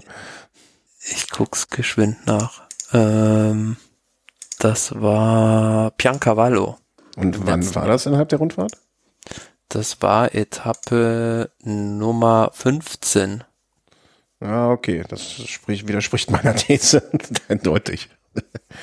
Ja. Na, ich glaube ich glaub tatsächlich, wenn du dir das Finish mal Montesoncolan anschaust, 14 nee, da bin ich ja gar nicht, ich bin ja, 5 Prozent das, das eine hat im ja Schnitt, da hilft dir dann kein Helfer mehr. Ja, das ist, aber Chris, das ist ja unbestritten. Es geht mir nur darum, dass, es geht mir um die Frage, ist es wirklich so, dass die, ähm, da, dass dir da keiner mehr hilft, dass da noch, nur noch die, die Klassementsfahrer untereinander das sind? Das ist ja klar, das ist ja keine Frage.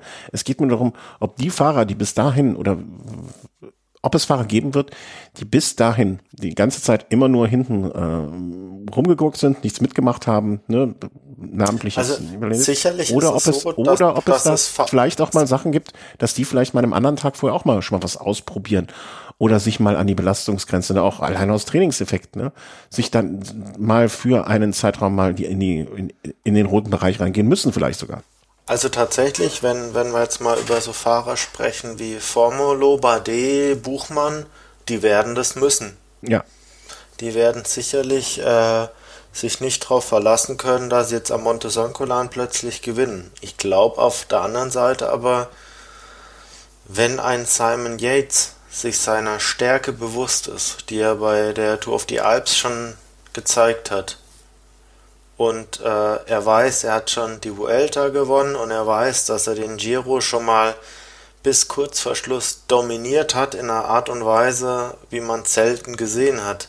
Und er weiß, er hat das im Körper drin. Der muss vorher nichts probieren. Okay, dann streichen wir Yates, aber haben die anderen. Also ich, ich gehe davon aus. Oder mein Tipp ist, das können wir äh, hier, wir können es ja jetzt niederschreiben hier. Ne, also das, der Etappe Nummer 12, wird zumindestens den ein oder anderen Fahrer da vorne mit attackieren sehen werden, den wir bis dato noch nicht gesehen haben. Ja, also es hängt sicherlich davon ab, wie jetzt der Vortag Montalgino gelaufen ist. Letzten ja. Endes. Ganz klar. Also jemand, der dort viel Zeit verliert, der wird äh, ab dem Moment ständig in die Attacke gehen müssen. Aber ich glaube, die Fahrer, die jetzt wirklich am Ende den Giro gewinnen wollen und gewinnen können, und da sehe ich selbst einen Bernal mit dabei, der wird erst am Monte Soncolan wirklich all in gehen. Bernal halte ich jetzt auch nicht für denjenigen, der als erster ähm, äh, auf Etappe Nummer 12 ähm, angreifen Nein, wird. Ne? ich meine tatsächlich, aus meiner Sicht, wie sie auch immer heißen, ein Evenepoel, ein Vlasov, ein Dan Martin, ein Bernal, die waren vielleicht mal ein, zwei Kilometer am Anschlag. Aber Monte Soncolan ist jeder am Anschlag und da ja, wird jeder ja, alles geben. Da, das ist ja klar, ne? darüber reden. Und dann also, erst wird man wissen, wie die Kräfteverhältnisse wirklich ausschauen. Hm. Erst dann. Gut. Etappe 14. Dann äh, haben wir da die Vorausblick auf die nächsten Etappen. Wir wollten ja eigentlich nur bis Donnerstag, aber dann haben wir das jetzt bis Samstag auch noch ausgedehnt. Dann sag doch mal, Chris, weil wir haben, äh, der Thomas und ich hatten ja, ich muss mal gerade suchen, wo ich es aufgeschrieben habe, äh, hatten ja unsere Favoriten vorher schon bekannt gegeben. Wer gewinnt denn jetzt den Giro? Boah. Ja, ja, die Frage kommt jetzt nicht überraschend. Ja, schwierig. Ähm,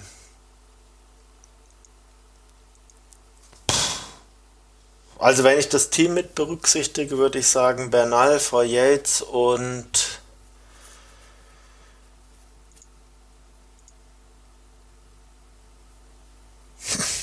ich würde fast sagen Vlasov, weil ich es äh, Evenepoel nicht zutraue. Den hätte ich vor dem Giro nicht so stark erwartet, wie er jetzt aufgetreten ist. Er kam in einer wahnsinnig starken Form. Ich habe ihn aber jetzt tatsächlich noch nie an ganz langen, steilen Rampen erlebt. Von daher hätte ich jetzt gesagt, wirklich Bernal, äh, Yates, Vlasov. Ich sehe gerade lustigerweise, dass ich gesagt habe, Buchmann auf dem Podium mit. Auf Platz drei. Was hat mich denn da geritten? Nun ja, was soll's. Ähm, Nochmal, Chris Bernal vor Yates, vor Vlasov? Ja. Boah, das, auch wenn du es nicht glaubst, da deckst du, da bist du ja gar nicht so weit weg von mir. Also ich hätte, ich hatte Bernal ja jetzt nicht unbedingt, äh, ich dachte nicht, dass das. Was habt ihr denn? Also ich, ich habe tatsächlich keine Ahnung, was ihr jetzt getippt ich hatte, habt. Ich hatte Yates vor Vlasov und Buchmann. Ähm, also Bernal hatte ich irgendwie, dachte ich, dass das hält gesundheitlich nicht. Und Thomas hatte Evenepoel vor Ciccone vor Bade. Ja, wir hatten beide unter den dreien, dreien, denen wir die Daumen drückten, hatten wir beide Landa und Nibali. Und äh, ich habe noch Evenepoel, dem ich die Daumen drücke, und ähm, Thomas hat Buchmann, dem er die Daumen drückt. Wobei wir dann hätten wir eigentlich fast das gleiche, also sozusagen das gleiche Sortiment, nur anders verteilt. Wobei ich ganz ehrlich sagen muss, äh, das zeichnet den Thomas aus. Äh, Ciccone da jetzt so weit hochgesetzt zu haben, äh, das bestätigt sich ja zurzeit. Also äh, Ciccone fährt einen Wahnsinns-Giro bis jetzt. Du, der Thomas kann nicht ohne Grund sich mit 45 zur Ruhe setzen, weil er so viel Geld mit dem Sportwetten verdient hat. Nein, aber ich glaube, ich, wenn er jetzt noch ein bisschen defensiver gefahren wäre, könnte es vielleicht was werden, aber so hatte, denke ich, jetzt auch schon, ja, durch seine Unerfahrenheit vielleicht auch unnötig ein paar Kräfte gelassen, was ich in der dritten Woche noch rächen könnte. Mhm. Ja. Ähm, sind wir mal gespannt. Also ich würde jetzt nach dem jetzigen Stand, ähm, würde ich meinen Tipp von vor dem Giro, ähm, wo noch kein Kilometer gefahren war. Thomas, du hast vollkommen recht an dem Punkt, man weiß nicht, wird Bernal auch die drei Wochen durchhalten, ne? Macht das Rücken das mit oder versucht er jetzt gerade so viel Vorsprung wie möglich rauszuholen, um sich dann später ein bisschen schon. Ich fand äh, bei Bernal, man hat das, wenn ihr das Interview nach dem Rennen gesehen habt, äh, da sind ihm ja die Tränen gekommen, mhm. nachdem er äh, so lange so hart wieder gearbeitet hat, um zurückzukommen. Der hat so gesagt, ja, ähm, er ist froh, jetzt überhaupt mal eine Etappe zu gewinnen und äh, das nochmal zu schaffen, ins rosa Trikot zu kommen. Also ja, also da hat fast vielleicht schon alles rausgehauen, was er hatte im Dank, also von seiner Leistungsfähigkeit an dem Tag heute. Mhm. Also du meinst, äh, das ist eher ein Strohfeuer als ein das will ich nicht sagen, aber ähm, er wird einfach auf, auf Sicht fahren und vielleicht nicht unbedingt auf die gesamten drei Wochen jetzt schon schielen. Mhm. Das nimmt er dann Tag von Tag mit. Aber das würde dann bedeuten, dass wir auch, dass er wirklich Tag für Tag angreifen wird, was ja für die Spannung des, der ganzen Veranstaltung durchaus ähm, gut wäre, ne? Wenn er jetzt eigentlich so jeden Tag im Prinzip da um den Tagessieg mitfährt oder um jeden Tag Minuten, Sekunden rausholen möchte. Das wäre insgesamt für die ganze, für die Belebung der ganzen Veranstaltung super. Das klar, wobei bei apropos Belegung, also ich finde das auch, wie der Chris gesagt hat, sehr, sehr schade, dass Landa nicht mehr dabei ist, weil der für mit seiner Mannschaft eine unheimliche Attraktion für das Rennen gewesen ja. wäre. Ja. Also man muss es ja nur mal überlegen. Mohoric ist jetzt raus, Landa ist raus und sie haben trotzdem mit, mit Caruso jetzt einen Fahrer, der in den Top Ten liegt, in Bilbao, ein Fahrer, der schon mehrfach in den Top Ten lag. Das ist schon Tino Meda, ein Fahrer, der schon das Bergtrikot getragen hat. Also das ist schon eine unfassbar starke Truppe. Leider jetzt nur noch zu sechst. aber mit einem Lander an der Spitze, naja. die hätten da ordentlich was reißen können. Und der, das ist tatsächlich so ein Mann für die ganz steilen Dinger. Schade, wirklich schade. Ja. Fehlt ein Element. Äh, klar. Ähm, kann man nichts machen. Ähm, also du, du, du hast, Chris, du hast den Final, du denkst du durch, äh, er wird die drei Wochen so durchhalten, wenn du ihn jetzt auf Sieg gesetzt hast.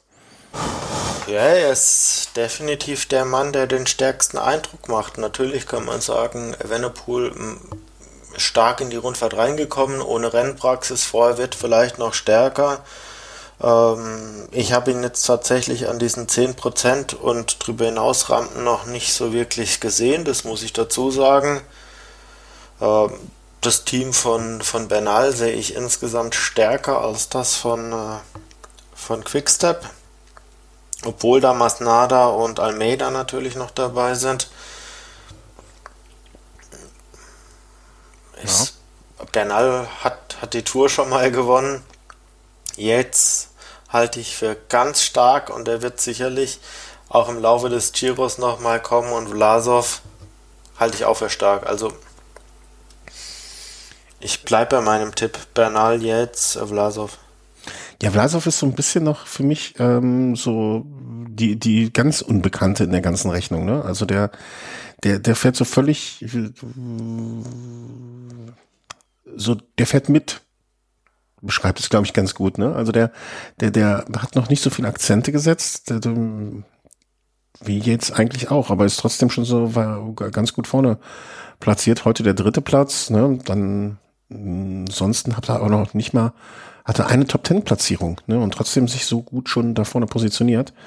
Also fährt einen sehr unauffälligen, aber trotzdem starken Giro. Bin auch sehr gespannt. Also ich, ich, ich glaube auch, dass mein Tipp ausnahmsweise mal, wo ich ja sonst generell grundsätzlich immer falsch liege, mit Yates, Vlasov, Buchmann, ich sag mal so, da ist, glaube ich, nur ein Name voll komplett falsch. Ähm, zumindest so, wie es sich bisher darstellt. Oder glaubt ihr, Buchmann? Und, und, wir würden uns alle freuen, falls du wirklich diesmal richtig liegst. Ja, das ist äh, schön, schön, schön.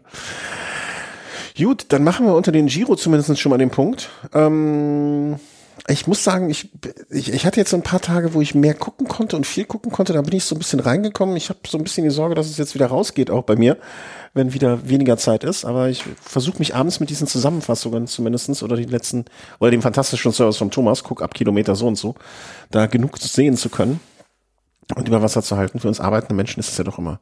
Also klar, Thomas, du arbeitest auch. Aber ähm, ein bisschen schwieriger.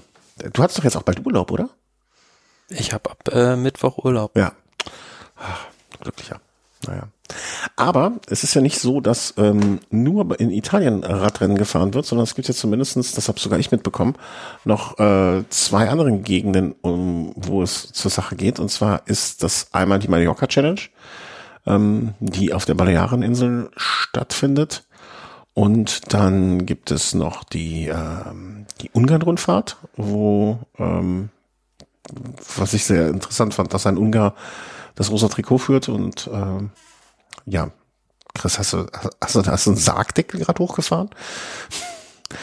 ähm, und noch andere Rennen. Deswegen einmal kurz noch den Blick auf die anderen Veranstaltungen. Veranstaltungen.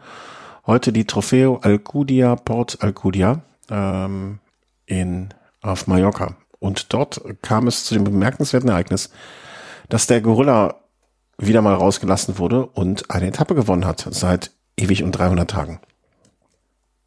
Ja, Wahnsinn. Also nach über zwei Jahren mal wieder ein Sieg von André Greipel und wir haben es ja neulich schon bei der Türkei-Rundfahrt gesagt, wo der Knoten von Mark Cavendish geplatzt ist. Äh, als André Greipel auch dann schon einmal Zweiter war. Das Frage der Zeit, bis der mal wieder gewinnt und jetzt ist es dann endlich soweit gewesen. Ja, die alten Männer.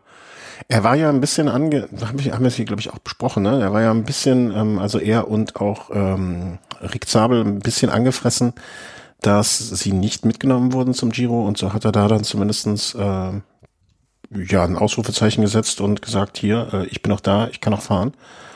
Ähm, ist die Frage, was ihm das jetzt äh, für die kommenden Veranstaltungen bringen wird. Ne? Also wie, wie hat, hat das dann jetzt Konsequenzen für die zukünftigen Grand Touren? Also anders gesprochen, Wird er deswegen? Naja, also man muss ja bei der Mannschaft äh, vielleicht generell überdenken, äh, welche Strategie man dann bei der Tour de France fährt, ob man da nicht vielleicht lieber einen Sprinter wie Kreipel statt einen Chris Froome mitnimmt. Da, das wird eh noch eine spannende Sache. Ich, also wo, wo ähm, ich glaube, der Kreipel hilft dem Team mehr als ein Froome. Ich, ich habe von Froome so gut wie nichts mitbekommen. Ihr? Schwierige Frage. Also wer hilft dem Team mehr? Wer sorgt für mehr Aufmerksamkeit? Das geht ja auch immer um Werbeeffekt letzten Endes. Und ähm, ich glaube tatsächlich, dass ein Froome ähm, für die Presse und so weiter und auch für die Zuschauer interessanter ist als ein André Greipel. Ob sportlich sich das Ganze mit dem Eindruck deckt, das ist wieder eine andere Sache. Mhm. Also ich glaube nicht, dass der Chris Froome jemals wieder sein Niveau oder auch nur ansatzweise ein Niveau erreicht, wo er mal bei einer Rundfahrt vorne mitfahren wird. Es sei denn, es ist jetzt mal eine Ungarn-Rundfahrt vielleicht oder eine Rumänien-Rundfahrt. Das mag sein. Ich glaube, äh, dass sich das Team fast gar nicht erlauben darf, ihn nicht mit zur Tour zu nehmen. Ich kann mir durchaus vorstellen, dass er sowas auch im Vertrag als Zusicherung drinstehen hat. Schwierig. Ähm, also, ich, ich glaube, man, also das jetzt von außen einzuschätzen, halte ich einfach für extrem schwierig, weil wir wissen, niemand weiß einfach, wie, wie er drauf ist, was er, ne, also die Ergebnisse, die er dieses Jahr bisher auf ein, aufs Tableau gebracht hat, ne, Tour of the Alps, ähm, 93. Tour de Romandie 96. Katalonien-Rundfahrt 81. UAE 47. Da ist jetzt kein Ergebnis, was es rechtfertigen würde. Naja gut, man muss natürlich auch, man, man darf jetzt bei seinem Weg jetzt auch nicht nur dieses Jahr betrachten. Ähm, sein Rückschlag liegt jetzt zwei Jahre zurück. Man muss letzten Endes ja auch mal den Prozess betrachten. Und was hat er letztes Jahr geschafft? Also auch letztes Jahr war es ja eine Situation, wo er quasi wieder im, im Genesungsprozess war. Es ist jetzt nicht so, dass er jetzt dieses Jahr im Februar äh, einen Unfall hatte und jetzt auf dem Weg der Besserung ist, sondern äh, letzten Endes hätte dieser Prozess ja letztes Jahr schon anfangen müssen ja. oder ein Stück weit auch im Vorjahr dann schon.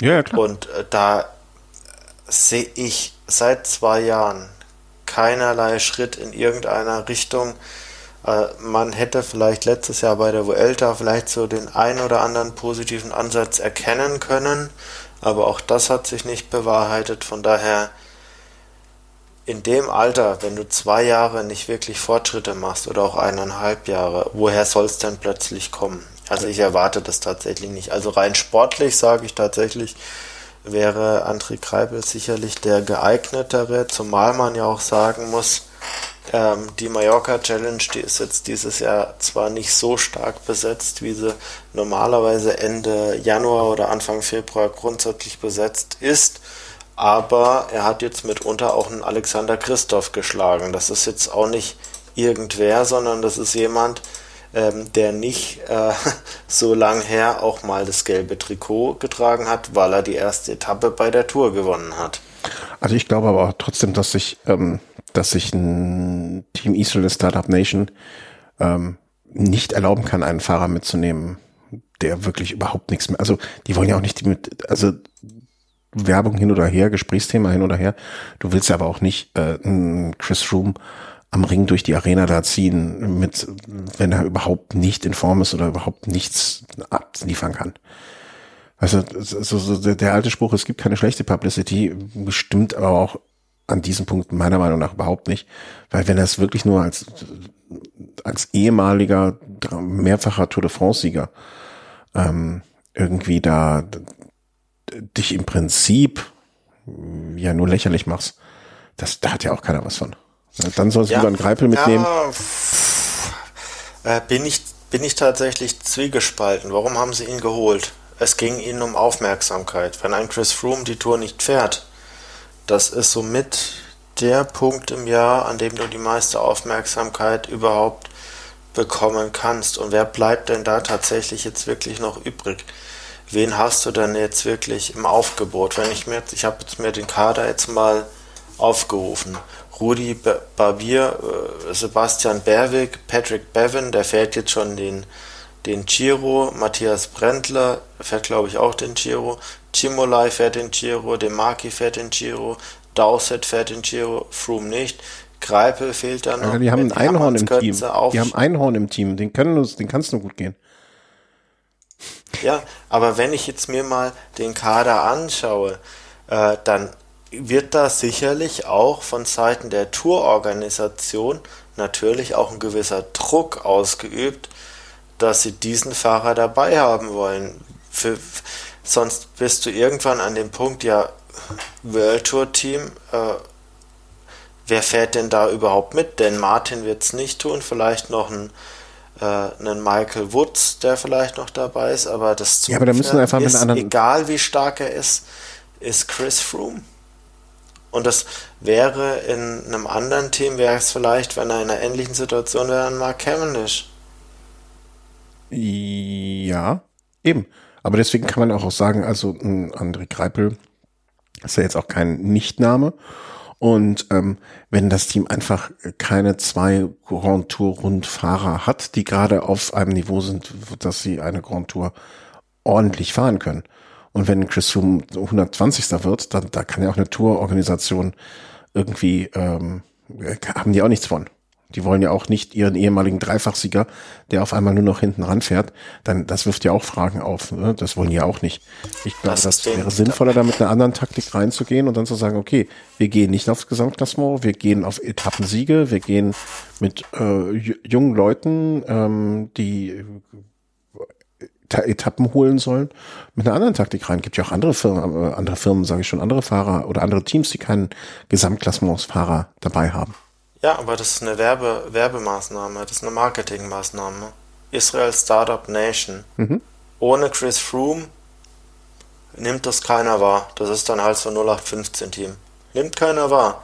Da wird doch sicherlich, also gut, Israel und wenn man jetzt mal die, die Entwicklung der letzten Tage und Wochen äh, mal, mal betrachtet, muss man tatsächlich sagen, wie wie, wie schön ja, ist das überhaupt, was da jetzt Ja, aber die werden doch jetzt auch, die werden doch auch beim Giro jetzt wahrgenommen ohne ähm, einen Froome. Weil sie Dan Martin haben. Weil sie einen Dan Martin haben, der da vorne mit reinfährt. Weil sie einen Chimolai haben, der jetzt schon zweimal Zweiter geworden ist. Mhm. Äh, weil sie dadurch Leistung bestechen.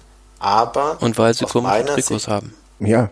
Aus meiner Sicht wird es äh, bei der Tour, was nochmal das deutlich größere Event darstellt im Vergleich zum Giro, da geht, das, da schaut die Welt, die Welt schaut drauf. Ja, aber es ist ja völlig klar, dass, dass, dass ein Chris Froome da mitgenommen wird aus Marketingzwecken. Ich meinte ja, nur rein muss. sportlich gesehen würde es, äh, äh, ja. wenn es nicht Chris Froome wäre, würde den ja keiner mitnehmen. Aber genau, Thomas, darum geht's mir ja. Äh, rein sportlich nein, aber er wird dabei sein, weil er dabei sein muss. Ja, aber so ich weiß nicht, ob die sich einen Gefallen damit tun, Chris Froome mitzunehmen, der dann 120. wird. Er muss dabei sein. Ja, dann, aber der Christian, er muss dabei sein. Er muss dabei sein. Ja, aber tun sich doch keinen Gefallen mit. Also was, was dann steigt er nach einer Woche aus und da, da, dann dafür lässt ein Greipel, der vielleicht ein oder zwei Etappen gewonnen hätte, zu Hause? Ich bin, ich sage ja auch nicht, dass ich der äh, ich habe ja gar nichts gegen Shroom und ich sage auch nicht, dass ich der riesen Greipel-Fan bin, ne? Und hier die diverse Gorilla-Trikots äh, hängen hab. Aber ähm, man, man tut sich ja auch keinen Gefallen damit, ähm, ein, ein, ein Fahrer, der wirklich dann schon fast der Lächerlichkeit preisgegeben wird. Ne, das kann man ja schon fast sagen. Wenn der, wenn ein dreifacher Toursieger ähm, einfach nur noch Hundertster wird, äh, vierfach, Entschuldigung, siehst du mal, ähm, ne, das, das kann es ja auch nicht sein. Ja, aber du musst die Hintergründe verstehen. Da gibt es Sponsoren im Hintergrund, ja, klar. Die, die, die die Gelder bezahlen dafür, dass sie quasi Publicity bekommen, dafür, dass sie quasi ähm, im Bild sind. Und ob das jetzt nur am Anfang der Etappe ist und am Ende, wenn es dann heißt, oh, Chris Froome kommt jetzt nach 35 Minuten rein oder hier steht Chris Froome in der Startbox oder sonst was. Das ist tatsächlich leider egal, aber Nee, das glaube ich, nicht. glaub ich nicht, dass du das willst. Es gibt zum Beispiel, das habe ich mal irgendwo gelesen, ich weiß nicht, ob es stimmt, deswegen das mit der nötigen Portion äh, Skepsis. Wenn äh, du als äh, Regisseur von einem Film Ne, fragst du ja Firmen an, ob die dir irgendwie das Material zur Verfügung stellen. Du willst ja nicht deine fünf Hauptdarsteller, möchtest ja nicht alle mit äh, Computern, Technik und sonst was alles ausstatten. Ne? Dann wird jetzt zur Verfügung gestellt. Apple hat mal irgendwo, zumindest das habe ich das Gerücht gehört, äh, stattet nie die Bösewichte mit Material aus. Das heißt, die sagen sich, nee, wir möchten nicht mit irgendwas Negativem in Verbindung gebracht werden und selbst wenn es ein Film ist, wo ein Bösewicht ist. Also denen ist es offensichtlich, oder sie sind in der Position zu sagen, wir möchten wir nicht, ne? Lieber statten wir, lieber tauchen wir da nicht auf als dass wir in einem negativen Kontext auftauchen. Warum soll Israel Startup Nation nicht auch so klug sein und zu sagen, bevor wir uns jetzt damit so lächerlich machen, dass ein Chris Froome dann nur hinterher nach zehn Tagen aussteigt und wir einfach äh, als die Dummen dastehen, die so einen Fahrer mitgenommen haben, dann lassen wir es lieber und geben jungen Fahrern die Chance. Warum soll das nicht auch ein kluger Ansatz sein? Du, ganz ehrlich, also ich, ich habe ja gar nichts gegen deinen Ansatz. Ich glaube nur, dass Marketing anders funktioniert. Das werden wir sehen. Das, wir könnten wetten, wir könnten wetten, Christian. Nee, das kann ich aus dem Grund nicht, weil äh, bei der ganzen Sache gibt es eine Unbekannte und das sind die Trainingsdaten von Chris Room im Moment. Ich, meine Annahme beruht ja auf der Tatsache, dass ich davon ausgehe, dass er 120. oder, oder, oder 140. wird. Wenn er jetzt natürlich fantastische Trainingsdaten hat, die, auf die wir keinen Einblick haben, dann ist das Ganze wieder ganz anders zu bewerten. Und äh, für eine Wette müsste ich halt zumindestens diese Information also, vorliegen. Also, also wenn er die jetzt hätte, dann wäre es wieder negatives äh, Marketing, weil letzten Endes fragt man sich dann, woher kommt das jetzt nach zwei Jahren? Ja, das, das wundert man sich immer mal wieder bei Fahrern, ne? Äh, klar, hat jetzt den Durchbruch, er hat jetzt den neuen Sattel, äh, mit dem er wieder fahren kann, äh, durchgreifen. Also da, da jetzt eine Erklärung für zu finden, die jenseits von was ähm, Doping wäre. Äh, also letzten Endes auch ein Chris Froome wird sicherlich ein Niveau haben, das einem normalen Helfer definitiv entsprechen wird. Von daher gibt es jetzt keinen Grund zu sagen, okay, gut, ich lasse jetzt einen anderen Fahrer äh, bewusst draußen, weil der jetzt nicht dabei sein darf, weil Chris Froome jetzt halt den Namen Chris Froome hat. Mhm. Also letzten Endes auch ein Chris Froome hat die Qualität, um 21 Tage äh, mit Ruhetagen 23 Tage durchzustehen. Das hat er. Und ich glaube, er wird am Start stehen. Werden wir sehen. Also, ne, ich, ich äh, wie lange dauert es noch? Fünf Wochen? Sechs Wochen? Dann äh, wissen wir mehr.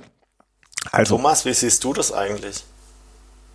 Wie ich gesagt habe, aus marketingtechnischen Gründen passt es, ja, aber äh, aus sportlichen Gründen würde ich da jetzt keine Mannschaft mehr auf ihn ausrichten, beziehungsweise überhaupt die Sinnhaftigkeit des Ganzen in, in Frage stellen, weil ich fand ihn auch im letzten Jahr nach der Corona-Pause schon bei äh, Ineos noch besser als in diesem Jahr. Ja, aber äh, ist ja auch irgendwie eine Win-Win-Situation, ne? weil wenn, wenn er jetzt nicht mitgenommen wird, dann äh, kann ich ja sagen, ja, er hat es ja sportlich auch nicht verdient. Und wenn er mitgenommen wird, dann kann er so schlecht sein, wie er will, dann muss er ja mitgenommen werden aus Marketinggründen. Also ich finde es, ähm, ich Ja gut, äh, wenn er zu schlecht ist und deshalb nicht mitgenommen wird, dann müsstest du im Prinzip die sportliche Führung und Leitung rausschmeißen. Mm, da, weil die, das ist dann Geldverbrennung hoch 100. Ja, klar. Aber das war, also, das ist ein, dann müsstest du aber auch, also, dann würde ich aber noch früher ansetzen. Dann war einfach die Verpflichtung von vornherein mit sehr, sehr, sehr viel Fragezeichen und vor allen Dingen. Richtig, da, da Marketing, Marketing.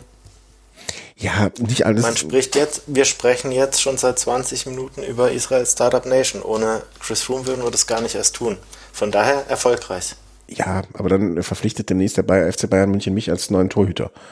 Ähm, weil Marketing, also wenn, wenn er die Leistung einfach nicht mehr bringen kann, also das ist, du kannst ja nicht nur, also es ist ja nicht. Ja, pass auf, warum hat denn äh, Juventus Turin Cristiano Ronaldo verpflichtet? Wegen der Leistung? Keine Nein. Ahnung, ich, das ist Fußball, das ist ein Spiel, das kenne ich. Instagram und so weiter.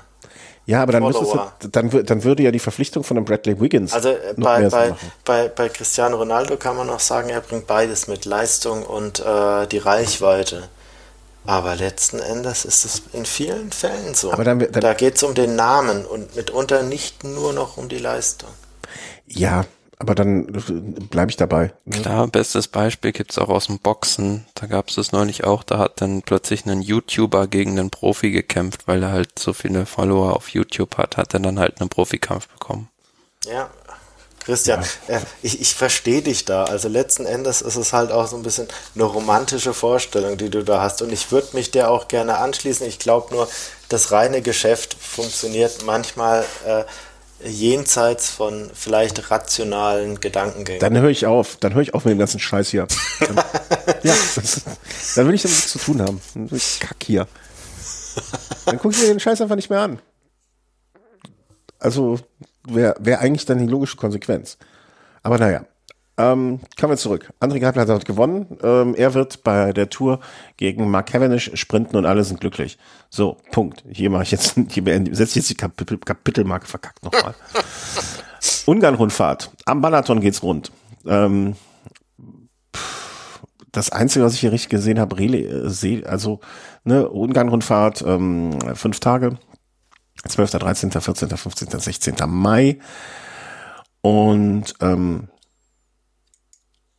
ja, habt ihr was davon gesehen? Hast du was davon gesehen? Äh, wurde auf Eurosport einiges gezeigt. Philipp Bauhaus erste Etappe gewonnen, Philipp Bauhaus dritte Etappe gewonnen, waren so mittelschwere Etappen. Ähm, am Ende das Gesamtklassement doch nicht, aber gibt es noch mehr zur Ungarn-Rundfahrt zu sagen? Ich habe nichts mitbekommen, um ehrlich zu sein. Ja, ich fand's beachtenswert, dass jetzt so ein Phil Bauers da wieder zwei Etappen gewonnen hat. Er hat ja bei der Provence-Rundfahrt auch schon den ersten Sieg für die, für die Mannschaft in diesem Jahr eingefahren. Und ähm, ich würde gut finden, wenn er jetzt mal so bei den Sprintern ganz vorne auch mal reinstechen könnte. Das erwartet man schon so seit zwei, drei Jahren. Mhm. Naja, sie haben ihn ja nur wegen dem Namen vielleicht eingekauft, ne? Bauhaus, keine Ahnung. Nee, ähm, aber ich hab, schau mir jetzt gerade mal an, ne? also hat das Sprinter-Trikot damit natürlich auch gewonnen, aber man muss auch sagen, die Konkurrenz ist da ja jetzt auch nicht so die aller, aller erste, erste Riege der Sprinter, wenn ich mir das mal hier so anschaue. Ja, das ist richtig, aber auch das ist ein UCI-Rennen, was du erstmal gewinnen musst. Klar, und, und selbst wenn es nur fürs Selbstbewusstsein und für den Kopf gut ist, dass man mal wieder was gewonnen hat. Ja, wobei ich jetzt auch sagen wollen würde, also so ein Edward Toynes, äh, der war auch bei der Tour hin und wieder auch mal weiter vorne mit dabei. Gell? Also Mike Teunissen hat sogar mal die Auftaktetappe der, der Tour de France gewonnen. Also es sind jetzt auch nicht nur ganz schwache Fahrer dabei. Nee, aber ähm, für mich persönlich, also ich freue mich grundsätzlich erstmal darüber, dass es jetzt wieder diese Vielfalt an Rennen tatsächlich gibt. Also jetzt mal äh, zu Zeiten äh, der, der Corona-Pandemie, dass es überhaupt solche Rennen noch gibt. Also ich habe mir wirklich Sorgen gemacht, äh, dass viele, viele, viele Veranstaltungen jetzt grundsätzlich auf Jahre vielleicht auch aussterben. Von daher bin ich ganz froh, äh, dass auch jetzt, wo jetzt noch nicht alles überstanden ist, da die Vielfalt ein Stück weit doch hm. am Leben bleibt. Ja, das auf jeden Fall. Also über jedes Rennen äh, eigentlich, äh, was man, äh, was man was man sehen kann, sollte man sich freuen, das stimmt wohl. Ähm, Rüdiger Selig noch als Notarzt, hast du reingeschrieben in unser Dokument. Äh, der hat wohl so eine Art Kontrolle, äh, wie was passiert. Also da war ähm, der hat den, also Jordi Meus, der Sprinter von Team Bora Hans Grohe, der sogar im Führungstrikot war, der ist da auf Etappe drei gestürzt, war in einem Massensturz verwickelt und Rüdiger Selig hat den dann danach einfach kontrolliert, ob er eine Gehirnerschütterung hat mit einem Test. Ja, mit einem Sichttest, ne? also ob die Pupillen folgen. Wobei ich auch nicht, also nicht hundertprozentig sicher bin, ob, ob ich mich jetzt nur darauf verlassen hätte als Fahrer. Aber ähm, zum, zumindest hat er so getan, als hätte Schon mal ein gutes Indiz auf jeden Fall, ob man jemanden wieder aufs Rad steigen lassen soll. Ja, ja, also so, so der, der, Schnell, der Schnelltest für die, für die Hirnerschütterung sozusagen. Ähm, also ich sag mal so, wenn er da überhaupt nicht reagiert hätte, dann hätte ich ihn wahrscheinlich auch nicht aufs Rad gesetzt. Insofern, das stimmt schon, dass man nach dem Ausschlussprinzip da vielleicht das so sehen sollte. Ähm, aber ja, Ungarn-Rundfahrt, das äh, denke ich mal, da machen wir an der Stelle dann auch den schnellen Haken hinter. Ähm, nächstes Rennen, da, ich weiß nicht, wo du solche Rennen immer ausgräbst, aber da muss ich gestehen, habe ich noch nie was von gehört. Die Tro, Tro Pro Leon ich wüsste jetzt noch nicht mal ehrlich gesagt aus unserer Überschrift, ähm, in, in welchem Land dieses Rennen stattfindet. Ich, also Leon lässt mich natürlich ähm, auf, auf Spanien kommen. Dann Trobro hätte ich jetzt sofort irgendwie nach Belgien verortet. Ähm, helft mir. Ich bin, ich ja, habe keine aber Ahnung. Muss ich, muss ich zu meiner Verteidigung sagen, dass wir das Rennen schon öfter im Podcast hatten. Was? Nein. Dann wüsste ich das, das findet nur, findet nur vielleicht nicht immer gleich im Jahr zum gleichen Zeitpunkt statt, auch Corona-bedingt jetzt ein bisschen verschoben. Und es ist so die, ja, wie soll ich sagen, Idee der Kleine Schwester von Paris-Roubaix, kann man sagen, oder? So ein bisschen, genau. Thomas. Ja. Genau, also es führt halt nicht äh, so über Pavé-Stücken, sondern eher über Feldwege. Mhm, okay. Und also man sieht ja auch bei Pro Cycling Sets ja auf dieser Race Profile Karte, da gibt's ja ganz viele so graue Sektoren mhm. und ist halt im Nordwesten Frankreichs, ich weiß nicht genau, ob es die Bretagne oder die Normandie jetzt ist, bin ich auch überfragt. Ähm, auf jeden Fall ähm, finde ich das Rennen unheimlich gut anzuschauen mit diesen ganzen kleinen Feldwegen und da kommen alle einzeln an. Mhm. Und äh, da kommen alle einzeln dann bestimmt jetzt nur in Teilen. Ne? Also heute zumindest ist eine Gruppe von ähm, fünf Fahrern angekommen und dann schon wieder eine Gruppe von so um die 20 Fahrern und erfreulicherweise ist diese zweite Gruppe angeführt worden von John Degenkolb, der mal wieder von sich hören lässt. Ähm, Paris-Roubaix ist ja auch nicht unbedingt, äh, ähm, nee, andersrum. Also er ist ja bekannt dafür, dass Paris-Roubaix jetzt etwas ist, was ihm durchaus liegt und dementsprechend wäre das jetzt auch etwas gewesen. Aber noch eine Gruppe mit fünf Fahrern war schneller als er.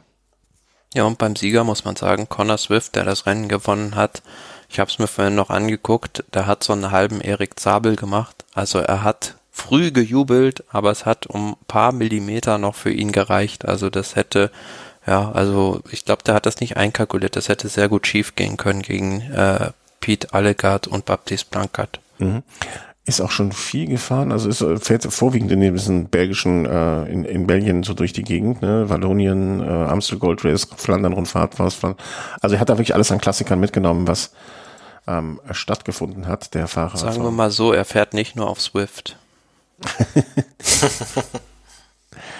ja, das schreibt sich aber auch mit Z, muss ich jetzt mal hier ganz kurz klugscheißerisch dazwischen gehen. Ähm, aber was wäre denn das bitte für eine geile Werbung für die? Ja, Swift der und Swift. die Werbung machen würde. Wir hatten, für meinen Geschmack hatten wir schon viel zu viel Marketing. Insofern, aber ja, aber die haben ja Gerard Thomas da rumfahren. Insofern, ähm, mal gucken, mal gucken, ob der, ob der noch die Kohle verdient, die Swift ihm gibt. Aber Swift O'Connor hat das Ding gewonnen vor Pete Allegate, wie spricht man das? Allegate, Allegate, Baptiste Plankert ähm, und so weiter und so fort. Und damit sind wir dann jetzt tatsächlich und wirklich ähm, am Stand der Dinge heute angekommen bei allen Rennen. Hm, Kategorie Vorausblick 2 nenne ich es mal, weil Vorausblick Giro hatten wir ja schon. Die Rennen, die jetzt kommen werden. Also natürlich Woche Nummer 2 und 3 ähm, des Giros. Und nebenher andere Rennen finden noch statt. Und zwar sind wir jetzt angekommen, ähm, die Dauphiné findet, ja, dauert noch gut, gut eine, zwei Wochen, ne? Dauphiné. Das dauert noch ein bisschen Ende Das Mai. dauert noch was. Also das sind die großen Rennen. Und an kleineren Rennen gucken wir auch Andalusien-Rundfahrt übermorgen. Äh, warte, ich muss mir hier die Liste aufmachen. Dum, dum, dum, dum, dum, dum, dum, dum, dum, dum. Ist, heute ist der 15., ne? Der 16. Heute ist schon der 16. Habe ich hier einen Tag verloren irgendwo? Genau, ähm, Circuit Alp du Alpes Isère Tour, Tour de Finistre, genau, Vuelta Ciclista, genau, aber da jetzt Andalusien Rundfahrt, Murcia Rundfahrt, das sind alles so kleinere Rennen in Spanien in Spanien, die aus dem Frühjahr nachgeholt werden. Ah, okay, dann steht die, aber sehe ich jetzt hier noch nicht in der Liste an Rennen, ne? Kann das sein? Dem 22. Ja. Ah, ja, okay. Ja, das wird jetzt nachgeholt. Ich, ich hoffe, es wird nicht zu stressig für alle. Also, ne, das, äh, da müssen ja auch immer Fahrer antreten. Ne? Also, das wird wahrscheinlich auch logistisch. Ist das ist dieses Jahr eine große Herausforderung ähm, für die Teams. Und ähm, dann wollten wir, hat der Chris noch, äh, Quatsch, der Chris, der mh, mm, Thomas extra noch ins Dokument reingeschrieben, sozusagen die Frage an den Chris. Was hältst du denn von der Aussage, Theorie, dem Gerücht, dass Sam Bennett zu Buransko wieder zurückkommt? Wie, wie wahrscheinlich ich ist das? Mich, ich würde mich freuen. Ich würde mich tatsächlich ich freuen. Ich würde mich auch freuen, wenn Greipe zur Tour fährt, aber wie, wie, wie wahrscheinlich hältst du das denn? Tragen wir mal so rum. Ich halte es für nicht unwahrscheinlich. Also tatsächlich glaube ich, dass man den Medien, also und letzten Endes können wir ja auch nur Medienaussagen ein Stück weit vertrauen, weil ich glaube, wir alle jetzt nicht unbedingt den direkten Draht zu Ralf Denk haben. Aber ich glaube, dass man schon ähm, mitnehmen konnte, dass äh, oder wahrnehmen konnte, dass äh, das Team Bora jetzt mit der Leistung von, von Ackermann zumindest dieses Jahr jetzt nicht zufrieden war. Es da auch Gerüchte gibt, ähm, dass, dass er vielleicht zu Emirates wechselt. Und ähm, auch mit Sagan muss man ja betrachten, dass er jetzt nicht den billigsten Vertrag hat. Jetzt äh, kann man natürlich sagen, gut, Sagan ist jetzt auch nicht der Jüngste. Äh, Sam Bennett hat allerdings den gleichen Jahrgang, von daher ist es jetzt vielleicht nicht das, das Argument, was man jetzt an erste Stelle stellen sollte. Aber wenn man mal betrachtet, welche Erfolge Sam Bennett jetzt so in den letzten ein, zwei Jahren hatte und auch dieses Jahr wieder hatte in den Sprints, kann ich mir das sehr, sehr gut vorstellen. Ist auf jeden Fall ein sehr, sehr sympathischer Rennfahrer und äh, warum nicht? Aber Chris, was sagst du dann in dem Zusammenhang zu dem Gerücht, dass Peter Sagan zu Movistar gehen könnte? Ja. ja, da überrascht Und dann halt die nichts. von äh, Canyon zu Canyon zu Bora geht und Specialized zu Movistar. Ähm, da überrascht mich tatsächlich nichts. Also natürlich ist es so, äh, Stand jetzt, dass äh, Alejandro Valverde zum Jahresende seinen Rücktritt äh, bekannt gibt. Ob das jetzt dann wirklich so ist oder ob er noch zehn Jahre weiterfährt, das vermag ich jetzt wiederum auch nicht zu beurteilen. Ich glaube, dass äh, das Movistar schon äh, mit Annemiek van Fleuten jetzt beispielsweise fürs Damenteam dieses Jahr wirklich einen guten Griff getan hat, obwohl sie jetzt auch schon 38 war und da wirklich gezeigt hat, dass äh, sie da noch weiter äh, gute Leistungen bringen kann. Es geht da wirklich auch darum, Strahlkräfte zu haben. Da geht es ganz stark, auch gerade bei Peter Sagan, da geht es nicht mitunter um, um Ergebnisse. Da geht es wirklich um die Strahlkraft, Christian, letzten Endes. Also so ein Peter Sagan, wenn du den äh, bei der Tour am Start hast, mitunter, wenn er auch fünf Jahre zuvor das letzte Mal eine, eine Etappe gewonnen hat, Peter Sagan zieht der zieht Sponsoren an, der zieht Zuschauer an. Äh, wenn man sich jetzt mal äh, die Fähigkeiten von Sagan anschaut, äh, eher im Sprint beheimatet, wen hat da jetzt äh, Movistar sonst?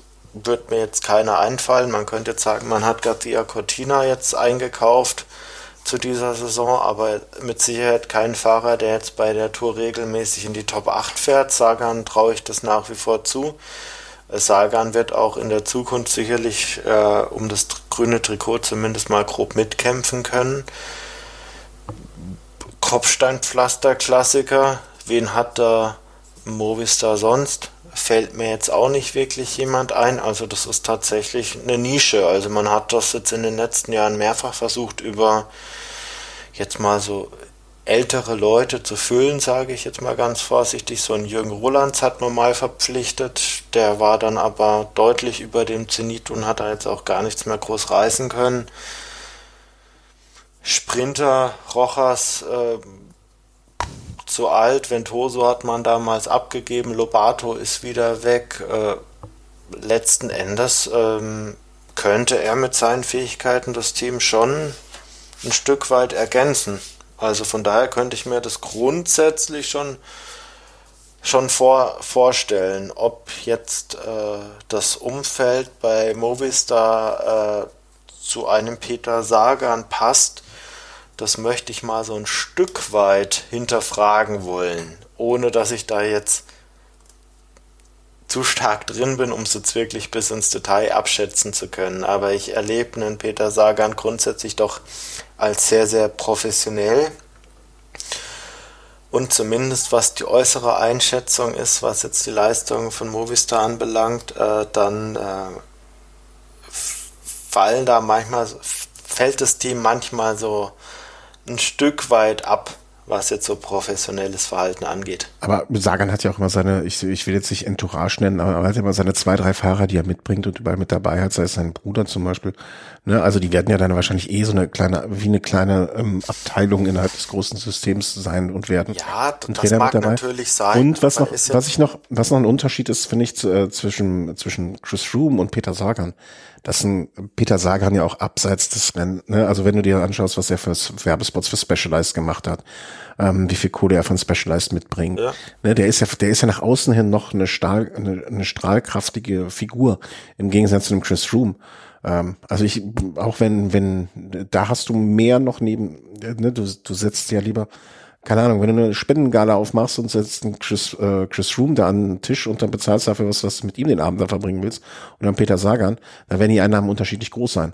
Ne? Also da ist Sagan nochmal eine ganz andere Figur, finde ich zumindest als ein Chris Room, auch wenn die sportlichen Leistungen da auf einem Vergleich oder dass sie da in einer Liga spielen würden.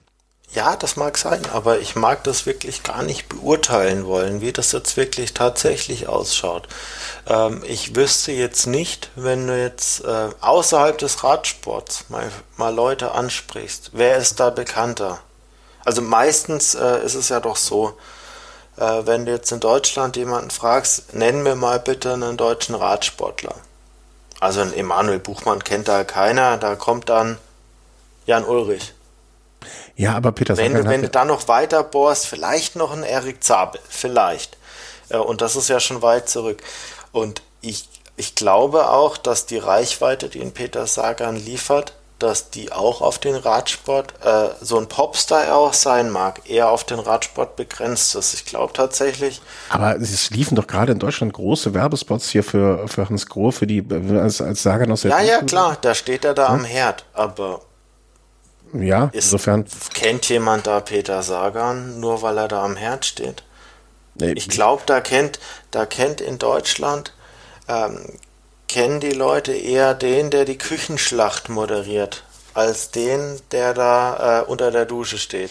Ja, aber ich, ich, ich, ich weiß nicht, nicht. Hat, also ich mag, ich mag es tatsächlich bezweifeln, ob nicht vielleicht sogar der Name Chris Froome weltweit und äh, Movistar schaut jetzt nicht nur auf Deutschland, äh, ob da vielleicht sogar der Name Chris Froome international doch mehr zieht als jetzt der Name Peter Sagan. Ich weiß es nicht. Ähm, ich glaube, man darf die gar nicht gegeneinander abwägen, aber oder abwägen. Aber ich bin also da da würde ich also ich weiß nicht, ob es irgendwie so so Ranglisten von Werbewerte oder sowas gibt, aber das ich glaube schon, dass ein Peter Sagan in, in, insgesamt mit seinen ähm, einen größeren Werbeeffekt hat als ein Chris Room. Also würde mich auch äh, interessieren, ob vielleicht haben Hörer da irgendwelche Zahlen oder Informationen oder so. Also, oder also ich weiß, ich weiß es tatsächlich nicht, aber nee, wissen wir es ja beide nicht. Na, aber ich, ich, das ist meine Einschätzung. Alleine also schon, halt wie, viel Jahr, wie viele Jahre, wie viele Jahre er schon auf, äh, also ne, auf dem Niveau unterwegs ist. Und ich habe jetzt gerade mal nebenher geschaut, ne, er ist ja seit seit äh, also 2010 ähm, so die ersten größeren Geschichten auch gefahren. Ne, also der ist einfach hat einfach eine, was man im, im Marketing spricht dann vielleicht so Marktdurchdringung nennt oder sonst was. Ne, der ist einfach auch schon ein paar Jahre länger da vertreten. Nein, 2011 war ein Chris Froome Zweiter bei der Vuelta. Ja, bei der Vuelta. Ja, und, und Peter Sagan hat eine Etappe bei der Romandie-Rundfahrt gewonnen. Nö, der Christian. War, der war, der war Vierter beim im äh, gepunkteten Trikot der Vuelta. Hat zum Beispiel die letzte Etappe nach Madrid gewonnen, hat die hat eins, zwei, drei, drei Etappen gewonnen bei der Vuelta für einen Sprinter. Guck mal, und daran habe ich mich nicht mal mehr erinnert. Ja, Warum? Das, das, das, weil es belanglos ist. Ja, aber und ich ja. habe mich nicht und ich habe mich nicht an Frooms Platz bei der Vuelta erinnert, wenn es so belanglos ist. Also kannst du auch so rumsehen. Ja, also, nee, letzten Endes geht es ja darum, wir sind ja Nerds. Also so muss man es, glaube ich, zusammenfassen. Und äh, ich glaube, an einen viermaligen Tour de France-Sieger erinnert man sich länger als an jemanden, der mal drei Etappen bei der Vuelta gewonnen hat. Ja, klar. Also letzten Endes, man kann beides gegenüberstellen. Äh, dann geht es auch darum, wer hat bei Olympia mal was gemacht. Das hat dann auch wieder eine besondere Strahlkraft. Klar, äh, grünes Trikot bei der Tour de France äh, hin und her. Ich glaube, das Größte, was die größte Strahlkraft hat, global, ist der Sieg der Tour de France. so, so leid mir das selber tut. Also letzten Endes als Fan von Alejandro Valverde muss ich natürlich auch sagen, gut, äh, viel gewonnen, über 100 Siege, aber wird wahrscheinlich in der Welt nicht wirklich viele Leute jucken. Und kann mir durchaus vorstellen, dass äh, auch die Siege von Peter Sagan insgesamt nicht so viele Leute jucken. Ich kann, kann mir vorstellen, einen Miguel Indurain kennen global mehr Leute als einen Peter Sagan. Ja, das mag sein. Gut, ich bin auch langsam, muss ich ehrlich gestehen, durch und müde. Ähm, ich denke, wir sollten hier den Deckel drauf machen, vor allen Dingen, weil wir diese Woche müssen wir gucken, äh, uns mal absprechen, weil wir noch aufnehmen. Und das Ganze auch heute noch brandfrisch in den Podcast-Catcher muss, damit ihr äh, unsere Einschätzung für die nächsten Tage habt. Mm, ich sage einfach mal Danke an beide euch beide, äh, beide euch beide, an euch beide heute. Ähm, Chris, schön, dass du wieder dabei warst. Äh, auch wenn es kontrovers ist, ist es ja immer eine Bereicherung. Ähm, Thomas, dir herzlichen Dank für den Input. Ähm, ich bedanke Gerne. mich bei allen Hörerinnen und Hörern ähm, für eure Unterstützung, sei es durch einen Kommentar, sei es durch eine Spende. Ich werde das heute mal kurz halten an der Hinsicht ähm, und äh, wünsche euch noch einen tollen Giro. Ähm, bleibt gesund, passt auf euch auf und äh, wir hören uns sehr in sehr, sehr Kürze. Das war nämlich äh, Teil 1 unserer Comeback-Wochen. Ähm, da kommt noch mehr. Habt euch wohl, bleibt gesund und auf bald. Tschüss. Tschüss. Ciao.